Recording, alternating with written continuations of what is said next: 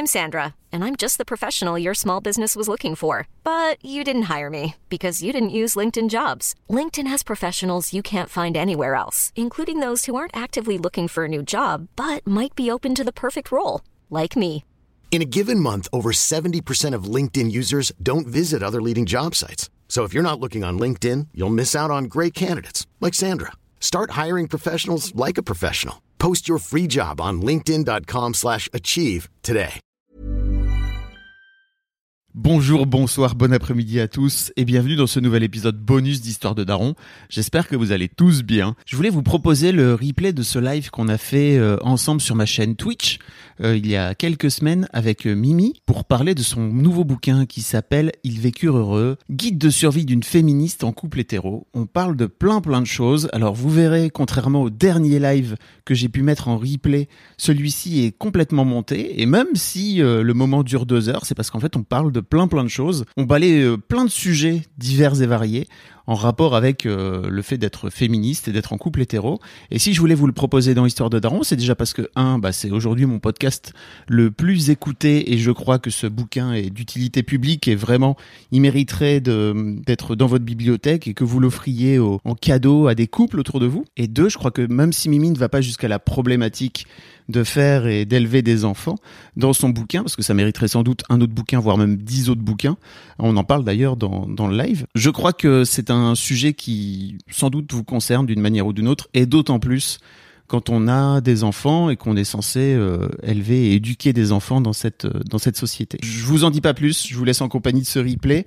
J'espère que vous passerez un bon moment et surtout n'hésitez pas à venir réagir sur le forum, je vous mettrai le lien dans dans les notes de cet épisode parce que oui, désormais j'ai j'ai un forum où vous pouvez venir euh, vous pouvez venir discuter avec les autres membres de de ma commu et les autres auditrices et auditeurs du podcast. Un grand merci à vous, je vous souhaite une belle semaine et je vous donne rendez-vous la semaine prochaine avec un épisode plus classique d'Histoire de Daron. Comment ça va Mimi? Ça va très bien. Et toi donc Fab Flo? Et vous les Fab de la Fontaine? Bienvenue, ça fait plaisir. Ça fait... T'es t'es venu il y a pas si longtemps que ça. Bah, je suis venue regarder The Work pour euh, parler des masculinités et, Et- pleurer. Et ouais, c'était bien. On Faut vient toujours parler- regarder tous les Twitch de Fabrice Florence, c'est ma religion, moi, On personnellement. vient.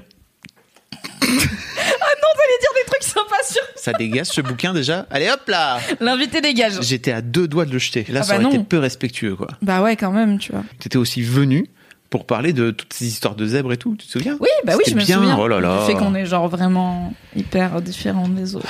euh, Pas du tout. Non, pas du Non, tout. c'était bien, c'était bien cette discussion. Vous pouvez écouter le replay en podcast dans Histoire de succès. Tout à fait. Voilà, dans mon, dans mon podcast que Mimi donc écoute euh, Religieusement. religieusement, n'est-ce pas? En vrai, je vais écouter l'épisode avec Najat. Oh. que, euh, Najat, ça fait longtemps que j'ai pas de nouvelles. Comment elle va? Qu'est-ce qu'elle dit? Elle va super. En plus, elle a dit que t'étais trop fort et tout. Elle a, Najat Vallaud-Belkacem, elle a partagé l'épisode de Fab en disant de l'art de faire parler les gens. J'étais là, bah, Ah, moi j'étais nouvelle bio, Ah, nouvelle bio de l'art ah, de faire parler les gens. épitaphe. Tagline, Non, mais je me suis épitaphe. direct, Moi je vais mettre tatouage. Envoyez votre devis tatoueur à Fabrice Florent, s'il vous plaît. Ou non, envoyez-les moi, c'est son anniversaire euh, à un moment dans l'année, donc euh, je vais m'en occuper. Pas tout de suite. Tu es ici ce soir. Oui. Afin que nous fêtiams Oui, la sortie oui, de ton premier oui. et non pas dernier, mais en tout cas le, le dernier que tu viens de sortir, livre. Ah bon? Pas, pas dernier de tous les temps. Ton premier dernier. Mon premier, le, le premier dernier livre du reste de ma vie. C'est beau Je voudrais dire un grand merci à Eugénie, euh, c'est at Eugénie DBAR, D-B-A-R-T, sur Instagram, qui a fait euh, cette mirifique couverture. Marie Vrigno, que vous connaissez si vous écoutez Laisse-moi kiffer le podcast de Mademoiselle, Madame Moula. a dit « Je trouve que le mec euh, sur la couve, il est hyper mignon. » Et Marie Camier, que vous connaissez si vous, vous êtes fan de Mademoiselle, a dit « En même temps, c'est littéralement ton mec. » Et en effet, sans faire exprès, Oh. Eugénie a un peu dessiné quelqu'un qui Sam. ressemble au fameux Sam euh, qui partage la vie de Marie Vrigno. Qu'on adore, Sam. Qu'on adore, bien sûr. Il on adore génial. Marie aussi, on adore On Eugénie. adore tout le monde. On adore tous les gens. qu'on verra qui est là dans le chat. Bonjour. Ah, yes, Marie Bisous Salut, à Sam Marie. Sam. Mimi, tu sors donc ce, tr- ce, ce- ce fabuleux objet, hein, qui est donc Oui. un livre Oui. euh, dans lequel tu as Un objet utile car on peut le parcourir. des mots, non pas Qui à la prendront vie plume, dans votre tête. Ah, non, très sur Google, donc. euh, sur Google, euh, afin que tu puisses le, le sortir en plusieurs exemplaires qu'un seul. Parce que si tu avais Oui. dû écrire à la main chacun des livres, Non, j'aurais mis du papier carbone, tu sais. On Alors, aurait pu faire un petit trois livres, je pense. Après, ça aurait été chiant. ah là là Donc tu as sorti ce, t'as sorti ce fabuleux bouquin chez Hugo and Hugo et compagnie. C'est pas Hugo et compagnie, c'est Hugo Doc. Ah oui, là, c'est dans la euh, ligne, la collection. Hugo Doc, mais la maison d'édition, c'est Hugo et compagnie. Hugo et Et ma charmante éditrice, c'est Alice Serverin, je l'embrasse. Bonjour Alice, euh, bravo d'avoir euh, d'avoir signé. Qui a ce- quand même, euh, d'avoir- qui m'a quand même fait confiance d'avoir pour fait confiance faire à ce Mimi. premier livre, c'est pas rien. Franchement, ça fait un point commun entre nous. Oui, pas mal. faire confiance à Mimi pour faire des trucs qu'elle est pas sûre de savoir faire, mais elle dit d'accord quand même. C'est vrai. En se disant qu'une fois que tu l'as dit, t'es bien obligé de le faire, donc il va falloir apprendre à le faire. C'est pas faux. Donc ça s'appelle Ils vécurent heureux, euh, guide de survie d'une féministe en couple hétéro. Et Tout ça, ça m'a l'air d'être un sacré, une sacrée histoire, n'est-ce pas Mhm. D'où te vient euh, et là j'ai envie de te faire quelque part Thomas Soto, euh, Ah. l'interview que tu aurais pu avoir sur RTL. Parlons d'Alice Coffin. Si- non, justement, j'allais te dire l'interview que tu tu aurais veux pu faire avoir un travail de journaliste. si tu avais pu avoir une interview normale sur RTL. Oui, Euh, et pas juste un clash. C'était trop bizarre, ça m'a tellement fait rire. J'étais là, ah bon, c'est comme ça qu'on fait. Je Ah, pense pas qu'on sort de ce truc en, en en sachant beaucoup plus que quand on est arrivé, mais euh, c'était fun comme Bah, au moins, ça t'a donné une tribune, je trouve. euh, Oui, bah, ouais, j'étais pas, j'étais très contente. hein, franchement, Ça- j'étais vraiment MDR. Ça t'a euh, donné une donc, tribune euh, cool. euh, parce Salut que Edgar. euh, Salut Edgar, salut Grizzly. Euh, ça t'a donné une tribune très cool parce que je trouve que t'as as réussi à, à- à éviter comme ça euh, et puis t'as balayé d'un revers de main euh, potentiellement toutes les tous les trucs qu'on va reprocher à ton bouquin quoi. Ben non, parce qu'en fait, je trouve ce qui est dommage, euh, c'est que euh, cette. Alors, si tu cherches, euh, il y a Koneko qui demande est-ce qu'il y a un replay de Ouais. l'interview? Il y a un replay audio sur le site d'RTL. Je sais pas s'il y a la vidéo en entier. Je crois qu'il y a que des extraits. Mais il y a les 7 minutes d'audio en entier sur le site d'RTL. Si tu cherches féministe hargneuse, tu vas trouver parce qu'ils ont titré beaucoup de féministes ne sont pas hargneuses selon la journaliste Mimi Hegel et j'étais là oui, je suis la seule source de cette affirmation. Il n'y a que moi qui tient cette idée, vraiment c'est moi la source. Il y a des féministes qui sont pas hargneuses, C'est incroyable. dingue. Oui, donc j'ai été invitée chez RTL et j'en suis très très fière. En plus, c'était ma première promo pour mon bouquin, donc en termes de niveau 1, ça va. RTL, c'est Bah bien. En, bien. en plus, à 18h30, donc euh, pas à Oh. 2 du mat, quoi. Oui. Une heure de grande écoute chez Thomas Soto, qui fait les qui fait euh, la, la soirée sur RTL. Et en fait, je trouve que c'est bien parce que comme il m'a posé des questions sur les féministes hargneuses et Alice Coffin et la guerre des sexes, bah j'ai pu porter mon message de féministe qui n'est de féminisme qui n'est pas euh, basé sur la colère. Mm. Mais par contre, j'ai pas pu porter beaucoup du message de mon bouquin parce que vraiment les questions genre est-ce que votre mec qui fait la liste de courses en écriture inclusive, j'étais là quoi? C'est tellement débile comme En fait, je vais pas répondre sérieusement à cette question, elle n'a aucun aucun sens. J'écris pas 1.e.aubergin.e. Enfin, je suis pas, je suis pas con non plus, quoi. Donc, euh, bon, c'était c'était un délire. aubergin. point. Ah oui, et Chino dit les chaussettes. Je tiens à rétablir la vérité parce que j'ai fait une vanne dans cette interview sur les mecs qui ramassent pas leurs Ah chaussettes. oui. Comme dans la même interview, on a parlé de mon cher et tendre Valentin. Il y a des gens, dont sa mère, qui lui ont dit Bah alors, tu ranges pas tes chaussettes, alors que Miskin, il range ses chaussettes. C'était un exemple random Mais du coup, maintenant, tout le monde croit qu'il range pas ses chaussettes. Il range ses chaussettes. Ok, Valentin, mon mec, range ses chaussettes autant que moi, c'est-à-dire pas tout le temps, mais c'est pas grave. Assez de fois pour que ce soit pas un sujet. Qu'est-ce qui t'a donné envie de d'écrire ce livre? J'ai une approche un peu particulière et un peu euh, différente, je pense, de la plupart des gens qui veulent faire leur premier livre, qui est que c'est euh, Alice elle-même, mon éditrice, qui est venue me chercher à la base euh, pour euh, bah, me proposer est-ce que ça, ça serait pas intéressant de faire un projet d'édition? Moi, euh, j'adore les livres, gros rat de bibliothèque historique, plus ça fait dix ans que je connais Fabrice Florent qui me dit tous les huit jours écris un Ah livre parce que je pense que sinon il implose. Donc voilà, la perspective d'écrire des livres a toujours été là. Non, en fait, en vrai, alors j'ai participé à un podcast dont je vais pas en dire beaucoup parce qu'il est pas encore sorti, lancé, le podcast en lui-même, même pas mon épisode, mais c'est un podcast qui n'existe pas encore, mais qui normalement devrait exister, qui va être très bien. Où j'ai, j'ai- je suis remontée à mon rapport à l'écriture et à pourquoi j'écris et à pourquoi j'ai- je lis des livres. J'ai compris plein de trucs sur moi que j'avais jamais compris, c'était fou. J'ai toujours su que j'écrirais des livres, tout en sachant que je pourrais pas écrire des livres parce que j'ai pas d'idée d'histoire euh, de fiction à raconter, avant de me rappeler que les livres de non-fiction existent et que les livres de non-fiction féministes existent et que ça se fait. Pas d'histoire de fiction à raconter Non, j'ai pas d'histoire inventée à raconter. Fabrice. On fera un autre live dessus si Pardon. tu veux. Arrête avec ça. J'ai déjà fait un livre, ok Est-ce qu'on peut le savourer avant de passer à la suite? Non, Je pense Et que donc, euh, serait capable tout à fait d'écrire une, une fiction depuis très longtemps. Oui, oui, oui, c'est un, avis. Comme ça, à la fin, il aura raison. Il pourra dire je l'ai su en premier. Ça, c'est, ça, c'est bien. Mais on sait pas c'est quand la fin. Peut-être c'est j'aurai 70 ans, on ne sait pas. Et bah, ok, j'aurais quand même raison. Peut-être je serais mort. Mais non, tu resteras vivant juste pour dire j'avais raison. juste la pétinesse. J'avais raison. Ah. Du coup, je sortirai jamais mon livre parce que je sais que ton reste d'énergie vitale après il va s'étioler. Ah oui, Bref, on fera un live holographique euh, en 88D pour euh, parler de ça au moment où ce sera pertinent. Donc j'ai toujours euh, eu envie de, enfin j'ai toujours envisagé que ce serait bien d'écrire des livres dans ma vie. Donc, quel plaisir quand, quand mon éditrice, celle qui est devenue mon éditrice, m'a proposé d'imaginer ensemble un projet de livre féministe. Et donc, c'était qu'il y a un an, donc c'était en mars 2020, premier confinement. Et donc, ça faisait déjà quelques années que chaque rentrée littéraire, il y avait des livres féministes qui sortaient, que des journalistes féministes faisaient des essais divers et variés sur plein d'aspects de, bah, de, de l'égalité et de, des discriminations qui continuent à exister. Donc j'avais quand même envie de faire un truc un peu différent. Dans l'idée, je me suis dit, bon, qu'est-ce qui pourrait à la fois porter mon féminisme un peu euh, optimiste, euh, plutôt tourné vers le vivre ensemble et avancer ensemble que vers euh, l'opposition et bah, mon intérêt aussi pour les masculinités, qui est quand même un sujet qui fait pas mal partie de mon travail et de mes, j'ai envie de dire mes passions. Alors c'est pas un hobby, mais en tout cas de mes centres d'intérêt et qui je pense sont un peu absents de pas mal de livres sur le féminisme. Mm. Donc, bah, parler de masculinité, c'est parler des hommes, parler de vivre ensemble, c'est parler d'amour, et finalement, pif paf pouf. Euh, guide de survie d'une féministe en, coup- en couple hétéro, c'était le, le c'est comme ça que je l'ai pitché, c'était vraiment le titre que- avec lequel je l'ai pitché. Euh, c'est long, donc ils vécurent heureux, c'est bien comme euh, titre, et on met la partie longue en sous-titre.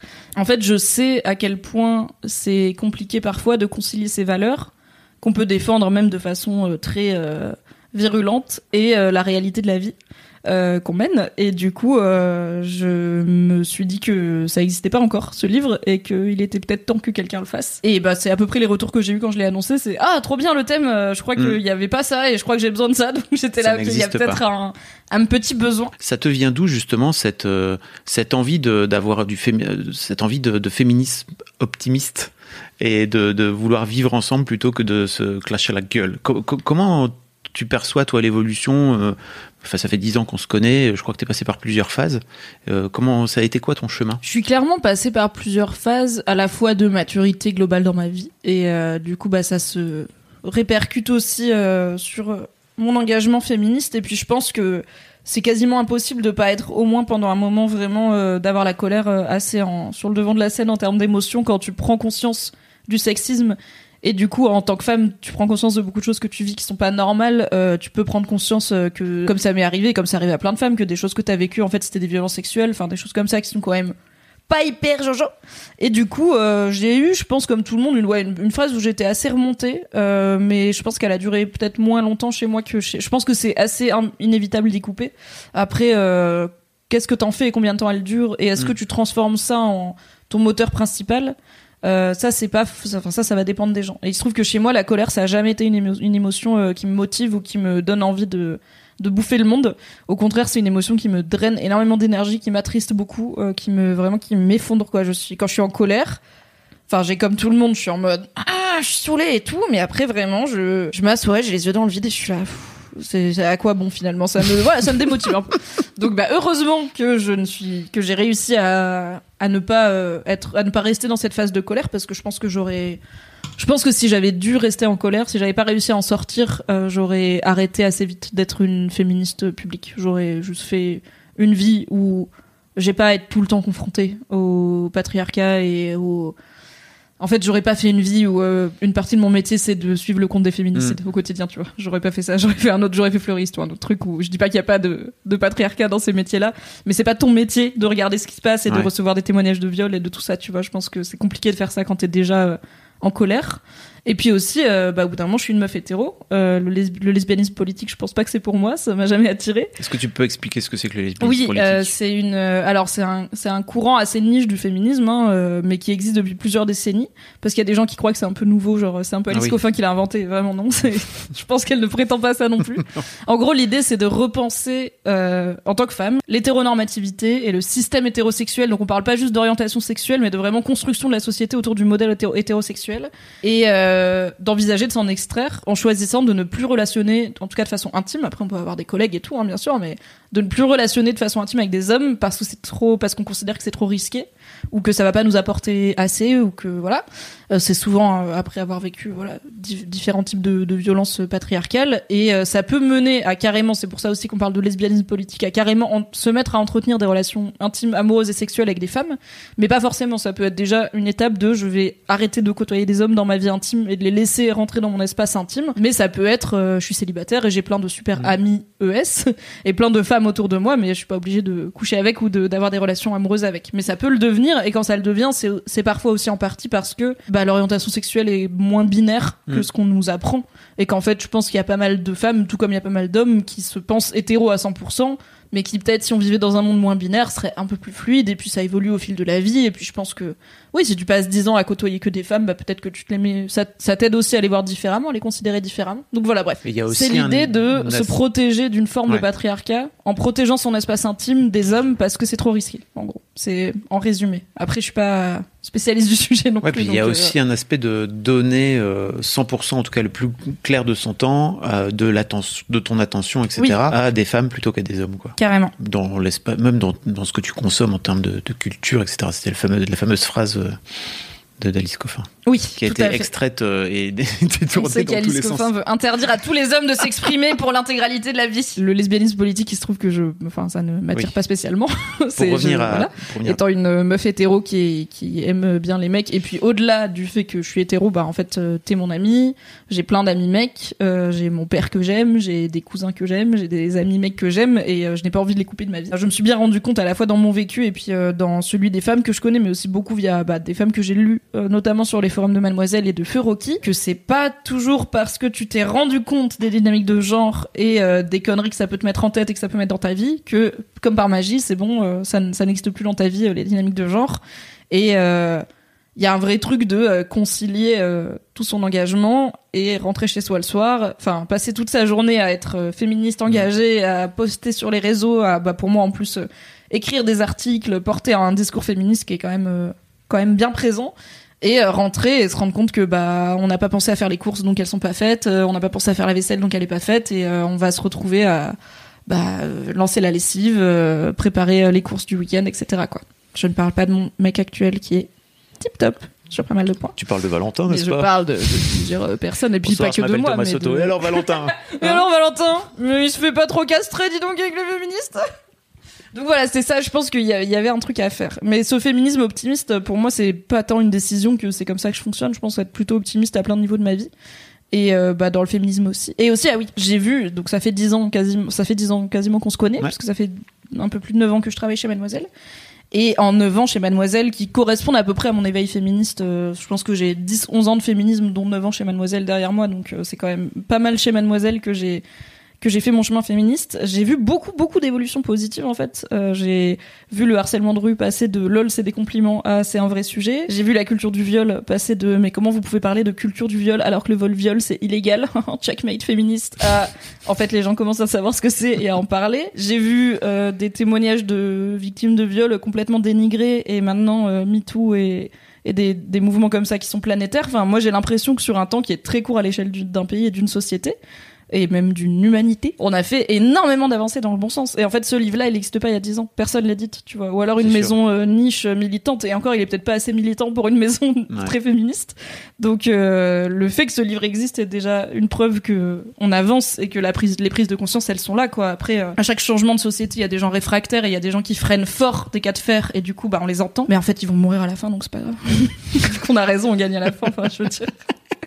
J'ai parlé à une journaliste tout à l'heure qui m'interviewait pour mon livre et je lui ai dit franchement, il y avait sûrement, enfin, on sait qu'il y avait des mecs qui étaient opposés au droit de vote des femmes, mais maintenant ils sont morts et personne sait qui c'était, donc peut-être qu'il faut juste attendre que les cons ils meurent aussi. À la fin, ça ira bien, quoi. Ouais, je, je suis intimement persuadée qu'à la fin, l'égalité, on y arrive. Je sais pas quand. Je sais pas si ça sera de mon vivant. L'égalité réelle et totale, on y arrive. Il disait 100, alors c'était 100 ans, si j'ai bien compris, euh, à, à l'échelle du monde, à l'échelle du monde, hein, Oui. euh, pour que pour que les, les droits euh, arrivent. En tout cas, c'était une étude. Et puis euh, apparemment, le confinement, le premier confinement et la pandémie, d'une manière générale, a mis 30 ans dans la gueule à, à cette à cette durée là, tu vois. Ah oui, et encore, on parle que de droit, parce qu'en France, l'égalité en droit, on, Oui. on- alors, sur l'égalité femmes-hommes, on l'a, tu vois, pas pour tout, genre la PMA et tout, mais en réalité, moins. Donc il y a l'égalité en droit, ça on, on a fini par l'avoir, mais il y a déjà vraiment pas si longtemps, ça fait pas un siècle qu'on a le droit de vote, et puis euh, après il y a la réalité, quoi. Il y a la loi et puis la réalité, finalement. Mm, tout à fait. Mais on y arrive, à la fin on gagne, vraiment les gens qui gagnent, donc euh, c'est facile d'être optimiste quand tu sais qu'à la fin ils gagnent. Oui, et Edgar dit le plus important c'est l'éducation, si les cons éduquent leurs enfants dans le mauvais schéma, schéma ça va résister, c'est sûr, et euh, bah, je pense que l'éducation ça vient de plein de choses et pas que des parents. Donc euh, je pense qu'il y a plein, plein, et tu es bien placé pour le savoir avec tes filles, euh, on a quand même des nouvelles générations qui sont extrêmement éduquées à plein de sujets qui pour moi, enfin je pense que vraiment à 14 ans je savais pas ce que c'était une personne trans. Je ne, Ah je pense que je connaissais pas le mot déjà. Euh, et pour, enfin si j'avais lu un bouquin avec une héroïne trans euh, quand j'étais quand j'étais gamine, donc j'avais une vague idée, mais j'avais clairement pas la compréhension de Oui, ce puis qui se tout passe. était mélangé. Il y avait les travestis. Oui, aussi voilà, il y avait tout. euh, je savais que c'était souvent lié aux personnes homosexuelles, mais alors pourquoi Je ne sais pas. Enfin bon, il y avait de tout quoi. Et là, on a quand même des nouvelles générations qui sont hyper au courant de plein de trucs. Donc cette éducation, même si leurs parents les leur apportent pas, bah il va y avoir peut-être d'autres outils qui leur apportent. Et leurs parents eux-mêmes, j'ai envie de dire, c'est pas, enfin, les- si les cons sont cons, bah c'est aussi parce qu'ils ont été éduqués comme des cons, c'est pas de leur faute. Donc il Mm. y a un peu de pédagogie à faire. Je fais très confiance à l'école, moi aussi. Et tu vois, toutes les jeunes profs, là, il y a plein, plein de- de- d'instits, Ah ouais, de profs euh, qui sont les- des lectrices de Mademoiselle. Qui sont radicalisées. années, etc. Et qui, Par euh, mademoiselle. et qui vont- et qui finissent par euh, par arriver et par par infuser leurs valeurs à leurs gamins aussi tu vois dans les dans les écoles et ça aussi je trouve que c'est c'est hyper important enfin je crois que t'es pareil que moi mais moi en plus j'ai des filles donc si tu veux je crois qu'il y a vraiment ce truc où c'est pas possible de voir les trucs enfin de, pas réussir à voir le verre à moitié plein parce que sinon Oui, tu, peux pas te dire euh, tes filles elles vont jamais connaître les gars. Enfin, tu peux pas te dire c'est dead, voire on va revenir en arrière. ouais tu vois. ouais sinon franchement je les ai Il y a Handmaid's Tale qui a repris là, Oh, si c'est ça le fut. Non, petits coussins et hop Fabrice tu ne dis pas sur internet que tu as tué tes mais non, pas du Tu tout. vas Je vais pas, le, je vais pas le faire, mais tu vois, c'est juste, euh, il faut pour l'espoir, il faut ça, quoi, tu vois. Sinon, Il faut. effectivement, t'as pas envie que tes enfants, que tes filles, elles, elles, vivent, et elles, elles évoluent dans Handmaid's Tale. T'as raison, quoi. Oui, mais en même temps, euh, avoir fait ses filles, c'est peut-être le meilleur rempart contre finir dans Handmaid's Tale, tu vois. Car c'est elles qui feront en sorte que non. C'est beaucoup de pression. Hein. A lot can happen in three years, like a chatbot may be your new best friend. But what won't change? Needing health insurance. United Healthcare Tri Term Medical Plans, underwritten by Golden Rule Insurance Company, offer flexible, budget friendly coverage that lasts nearly three years in some states. Learn more at uh1.com. Many of us have those stubborn pounds that seem impossible to lose, no matter how good we eat or how hard we work out. My solution is PlushCare. PlushCare is a leading telehealth provider with doctors who are there for you day and night to partner with you in your weight loss journey. They can prescribe FDA-approved weight loss medications like Wagovi and Zepbound for those who qualify. Plus, they accept most insurance plans. To get started, visit plushcare.com slash weight loss. That's plushcare.com slash weight loss. L'œuf ou la poule Pour des enfants. Non, mais pas elle toute seule. Pas, Oui, elle, je sais bien. pas Kimiko, les petites Lina toutes seules. Non, tu mais vois. même, mais tu le vois. reste de ces générations. Enfin, évidemment, tu vois, nous, on va faire ce qu'on peut pour euh, pas avoir l'extrême droite, et puis ce sera à ceux d'après de faire ce qu'ils peuvent. Tu, tu balais vraiment plein, plein de sujets dans, dans ce bouquin. Ça va hein. de. C'est un vaste sujet, le couple hétéro. Ça va de, bah, de, de la drague, de la rencontre, enfin, et de, de décider de se mettre en couple, jusqu'à euh, faire des enfants. Donc, euh, Jusqu'à décider d'en faire ou pas. Voilà. Celle qui, est, qui est devenue mon éditrice, Alice Serverin, m'a appelé, on s'est mis d'accord pour faire ce projet, je lui ai pitché le l'angle. Elle m'a dit, ok, il faut que tu me fasses un sommaire pour que je puisse moi le présenter à mes supérieurs en interne et puis qu'on valide ou pas euh, que, ok, on, on va faire ce bouquin avec toi. Je l'ai ok, bah en plus moi ça m'arrange d'avoir un sommaire pour me lancer parce que je n'ai jamais fait de livre, je ne sais pas vraiment comment on fait. Donc c'est bien si j'ai au moins une forme de cadre. Donc j'ai fait un sommaire assez détaillé. C'est un livre qui est organisé de façon chronologique sur toutes les étapes du couple. Donc ça commence par euh, avant même de vouloir être en couple. Pourquoi je veux être en couple? Qu'est-ce que je cherche finalement? Pourquoi être en couple dans la vie? Donc on, peut- on aurait pu faire tout un livre là-dessus, mais c'est Ah juste oui. un chapitre. Après la séduction, après la sexualité, après euh, la vie. Et donc le dernier chapitre c'est la vie d'adulte et au-delà. Et à la base ça devait être euh, la vie d'adulte et la vie avec des enfants. Sauf que je me suis rendu compte que il y a quatre livres, je pense, à faire sur Mm. euh, minimum sur l'égalité dans un couple hétéro avec des avec enfants. des enfants. Il y a trop de sujets. Rien que la grossesse, j'étais là, lâche l'affaire. Enfin, Bah, ça, c'est déjà concevoir. concevoir déjà. Avant même la grossesse. Il y a trop de choses à dire. Et donc j'ai dit à mon éditrice, en fait, il y avait, il y a aussi le truc que je suis un peu moins bien placée parce que je n'ai pas d'enfant. Après, euh, le boulot d'auteur, c'est aussi d'aller parler à des gens concernés, n'est-ce pas? Mm. Mais euh, j'étais là, bon, Ça t'intéresse peut-être un peu moins aussi comme c'est sujet. même pas que ça m'intéresse moins, mais je pense, enfin, c'est, c'est pas le livre que je veux écrire et ça mérite d'être un livre. Donc, euh, je voulais pas en faire un chapitre un peu Mm. mal branlé. Je sais qu'en plus, c'est, enfin, j'ai bien vu en lisant, bah, notamment sur les- le forum Rocky, euh, le, la perception euh, de, des sujets de maternité féministe qu'avaient des- les mères féministes et c'est vraiment important tu vois je voulais pas mal le faire je voulais pas le bâcler C'est compliqué euh, hein, je voulais que, enfin, c'est un sujet qui mérite d'être traité Mm. avec le sérieux et le temps que, qui, qui mérite. Donc, euh, je voulais pas le faire à moitié.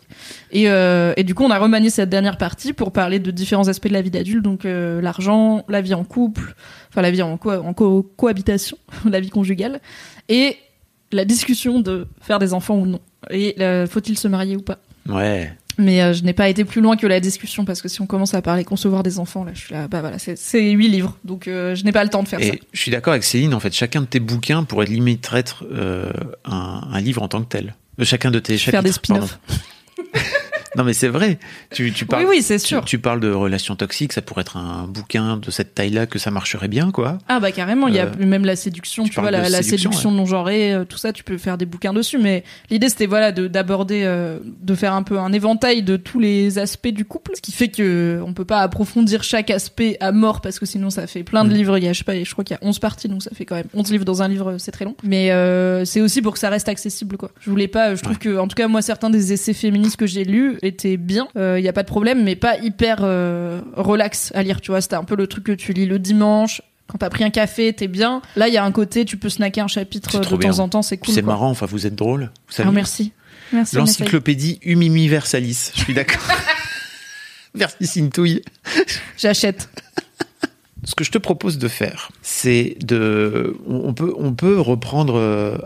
Alors sans spoiler tout le bouquin, tu vois, mais euh, quelques, que- en fait, euh, quelques questions que tu poses dedans, parce qu'en fait, tu as des Mhm. intertitres qui sont bien fichus et qui posent des questions J'ai été euh, pour- hyper malines pour venir, euh, pour, pour venir un petit peu expliquer ce qui se passe dans, dans, dans ton bouquin. Commençons par un, un sujet qui me qui m'intéresse particulièrement en ce moment, n'est-ce pas, puisque je suis moi-même nouvellement célibataire, tout un délire.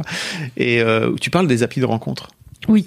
Et euh, alors ces applis de rencontre là, enfin moi je je connaissais pas puisque euh, en, Parce que tu en- étais mariée. en 20e, au 20e siècle, J'allais draguer euh, au terrain de basket, comme ça, là. Dans une petite danse 90, nuptiale. ça En n'existait jouant pas. au POG. Ça va, j'étais au lycée, wesh. On allait à Mammouth. Elle est un sup. Euh, 100% des trucs sont vrais à part les POG. hein. Vraiment, le terrain de basket et Mammouth, je pense que c'est vrai. Ou le Cora. Je sais Pas ce qu'il y avait dans, Ah, euh, dans tes contrées euh, nordiques. scandinaves. euh, c'est dit marché. Ah. Ça te parle pas? Bah non, dans Voilà. la Drôme, on n'avait pas. Je disais, ces applis de rencontre, elles sont follement genrées en fait. Alors à la base, même si tu, si, je crois pas qu'elles sont conçues comme ça, mais tu, je sais pas. Moi après, je, je- L'algo de Tinder, euh, il est pas là pour euh, faire une égalité entre les genres. hein. Il est là pour que tu restes sur Tinder le plus longtemps possible. Donc, euh, donc le, le- elles sont un peu conçues pour ça. elles sont, con- conçues elles sont avant. conçues pour ça, mais elles sont aussi conçues par rapport aux normes de la société. C'est-à-dire que les algos, ils finissent juste par être conçus par des gens qui ont même leur propre billet dans leur, dans leur tête. Aussi, oui. n'est-ce pas? C'est Aurélie Jean qui, qui raconte ça dans mon super podcast Histoire de succès, qui est parce qu'elle est spécialiste des, Des IA. algos, n'est-ce pas?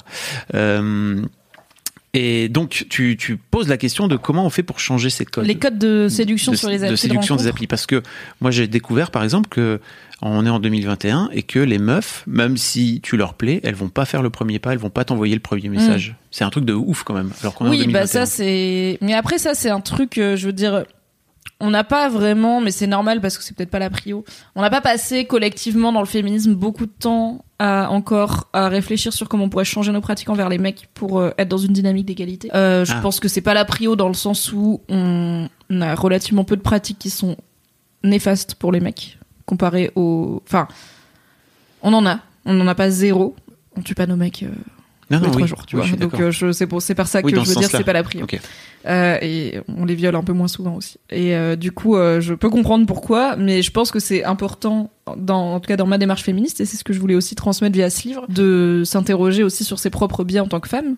Et être féministe n'empêche pas d'en avoir. Et notamment bah, dans les biais de séduction. La séduction, c'est un, c'est un truc qui est encore très très genré et je pense que c'est compliqué d'imaginer de séduire autrement. Euh, Il y a plein de gens qui sont un peu en mode bah en fait je vois pas comment séduire si je fais pas ça et en plus on a l'impression et alors pour le coup j'ai pas trop creusé ça que dans les pays euh, où il y a un peu moins de sexisme, euh, notamment les pays scandinaves, c'est pas la fête du slip quoi. Les gens arrivent plus à se draguer, tu sais, il y a tout le temps des, des, des articles genre en Allemagne, personne se chope, euh, la Ouais. natalité elle est en berne, les gens ils, ont- ils ont peur de se parler. Au euh, Québec, notamment, ce que raconte Foncé, c'est que les meufs, elles ont carrément pris le dessus et les mecs osent plus sortir parce que c'est limite eux qui se font harceler maintenant. Bah dans- alors ça, euh, si alors ça c'est un problème euh, huge if true, euh, problème if true parce que l'idée c'est pas d'inverser la vapeur au point que les mecs aient pas envie de sortir de Mais chez eux, tout comme parfois truc, nous ouais. les meufs on n'a pas envie de sortir de chez nous parce que on n'a pas envie de se faire emmerder. Ouais.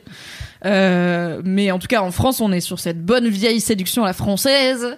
L'homme, la femme, c'est quoi? L'homme propose, la femme dispose. Bah ça, et oh. Et je pense que changer les codes, du coup, ça passe par changer la façon dont soi-même on agit. Mm. Euh, donc, en tant que meuf, bah, ça va être. euh, je parle de. J'évoque le, les critères de beauté de en fait euh, le body positive au masculin non plus ne se fait pas beaucoup.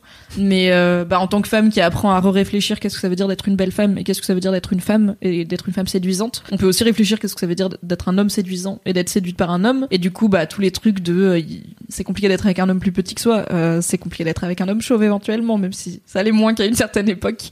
Euh, c'est compliqué de se projeter avec un homme qui a pas la même couleur de peau que moi ou qui a pas les mêmes référentiels culturels mais même généralement c'est physiquement parce que sur les applis de rencontre euh, c'est le physique qui passe en premier avec un homme en surpoids tu vois des choses comme ça. Donc je pense qu'il faut mais tout comme euh, j'encourage les mecs aussi à revoir ce qu'ils estiment être une femme euh, désirable et surtout sur photo et tout. Enfin je pense qu'il faut être un peu flex parce que déjà tu vois pas les gens bouger. Il y a quand même beaucoup du charme qui vient de comment tu bouges comment tu t'exprimes qu'est-ce que t'exudes sur photo. C'est un petit peu compliqué de de mettre ça en avant. Et euh, bah on peut pas requalifier ce que ça veut dire d'être désirable dans un sens et pas dans l'autre. Donc je pense que faut peut-être être un peu plus flex sur ses propres critères on va dire de beauté sur les applis de rencontre sans se forcer non plus hein. et euh, et bah moi j'encourage les meufs à faire le premier pas parce que je trouve qu'il y a littéralement rien qui excuse de pas le faire. Il y a aucune raison. On peut pas justifier. Tu vois genre l'addition. Donc l'addition, payer l'addition au premier rendez-vous. ouais. Il y a des meufs et alors c'est pas ma philosophie mais je dis pas qu'elles ont 100% tort. Qui justifient ça en être une meuf désirable, ça prend beaucoup plus de temps et d'argent que d'être un mec désirable. Et en fait si tu prends une meuf à une heure de ce date et le mec à une heure de ce date, ils ont pas la même vie parce que la go déjà elle a payé l'esthéticienne, elle est en full épilation, elle a quatre tutos YouTube ouverts, elle fait une full face, le gars il comprend même pas ce que c'est, il s'en fout tu vois genre il s'en battrait les couilles qu'elle ait fait un eyeliner euh, hyper pointu mais c'est important. Mm. Euh, le gars à une heure de- une heure avant, il est là, il voilà, il a un date. Bah en fait, un quart d'heure avant, il va mettre un t-shirt propre et, et se mettre un petit coup de déo et partir. C'est très caricatural. Mais du coup, la logique, c'est les femmes dépensent tellement pour être désirables que euh, ce n'est que justice finalement que les hommes payent, euh, payent euh, les rendez-vous. Voilà, c'est pas ma philosophie, mais c'est une. Disons, tu vois, tu peux trouver, tu peux contorsionner un peu pour dire, on va continuer à justifier que les mecs payent même si on est féministe. Euh, c'est compliqué de justifier. Les mecs vont faire le premier pas même si on est féministe. Je pense que c'est difficilement justifiable. Et du coup, c'est un peu un truc évident de. Ok, bah s'il y a pas de raison de pas le faire, vas-y, on va le faire, même si ça fait peur. Ça faire le mais premier je crois pas. que c'est ça, c'est que ça fait peur en fait. Bah oui, ça fait peur, Ça mais en fait, euh, ça- ça fera moins peur. Ça fait moins peur quand on l'a fait. Ça tu te, ça t'expose au râteau et le râteau, ça fait mal à l'ego. Mais plus on le fait, moins ça fait mal déjà. Hmm. Et puis, euh, enfin, c'est un random sur une appli de rencontre, tu vois. Genre, c'est pas l'homme de votre vie. Je dis pas que ça fait pas de la, ça fait, ça pique pas l'ego et que, euh, en plus, euh, des fois les gens sont cruels et tout, tu vois. Donc je dis pas, il faut pas que ça vous touche, mais en vrai, euh, ça va, tu vois. C'est pas l'amour de votre. Enfin, je comprends que ça fait peur de déclarer la, sa flamme à l'amour de sa vie. T'es parce même que pas obligé de coup, euh, déclarer ta flamme, tu peux s'il nous juste te dire non, salut, ça euh, va. Non, mais tu vois, genre, je Oui, comprends que ça fasse peur de déclarer ses sentiments, mais faire le premier pas sur une appli de rencontre, c'est littéralement de dire salut, ça va. Si on fait un petit effort en plus, on dit autre chose que salut, ça va, pour pas être le quatrième salut, ça va de la journée. Cela Ouais. dit, si vous parlez à un mec, rassurez-vous, personne lui aura envoyé de premier message, donc vous serez la première anyway. Alors apparemment, il y a plein de mecs qui écrivent ça va, S-A-V-A, tu vois, euh, parce que. il y a- Oui, mais en vrai, il y a plein de meufs aussi, tu vois. Je sais pas. Bah, il y a plein de meufs qui font des fautes, je veux dire. euh, pour moi, le, le, le salut, ça va, SAVA, euh, c'est plus euh, une question de classe qu'une question de genre. Ok. Mais les deux sont liés, tu vois. On va moins attendre des gars qui écrivent bien. Mais Ah. en fait, les mecs sont pas plus bêtes que les filles, tu vois. C'est ah, par contre, les mecs statistiquement swipe tout à droite sur les applis de rencontre, donc acceptent tout le monde. ça. Parce qu'ils sont tellement en mode, il faut tout accepter parce qu'on remonte euh, très peu de choses. Ouais, il y a très peu de meufs qui vont nous répondre. Donc euh, oui, on est sur un, un, un copier-coller, euh, un fax envoyé en gros, je pense à tout le monde, de salut, ça va.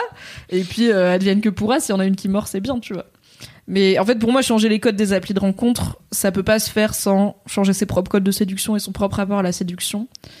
Et euh, prendre le risque que ça marche pas, en fait. Enfin, tu peux pas avoir le beurre et l'argent du beurre. Tu peux pas garder le fait que, en tant que femme, t'es quand même, en tant que femme hétéro, t'es plus courtisée que les mecs hétéros. Et demander l'égalité dans tout le reste, tu vois, c'est genre, bah, en fait, si tu déconstruis tous les mécanismes qui font que les femmes hétéros sont plus courtisées que les mecs hétéros, bah, il faut accepter d'être moins courtisé et de courtiser plus. Et de prendre le risque de se prendre des râteaux et de prendre le risque de, aussi de pas se faire swiper parce qu'en fait, si tu, enfin, par exemple, moi, je pense que je disais dans l'époque où j'étais dans les applis de rencontre, je devais mentionner que j'étais féministe dans ma bio, ou alors bah, les gens qui savaient que je travaillais chez Mademoiselle le savaient.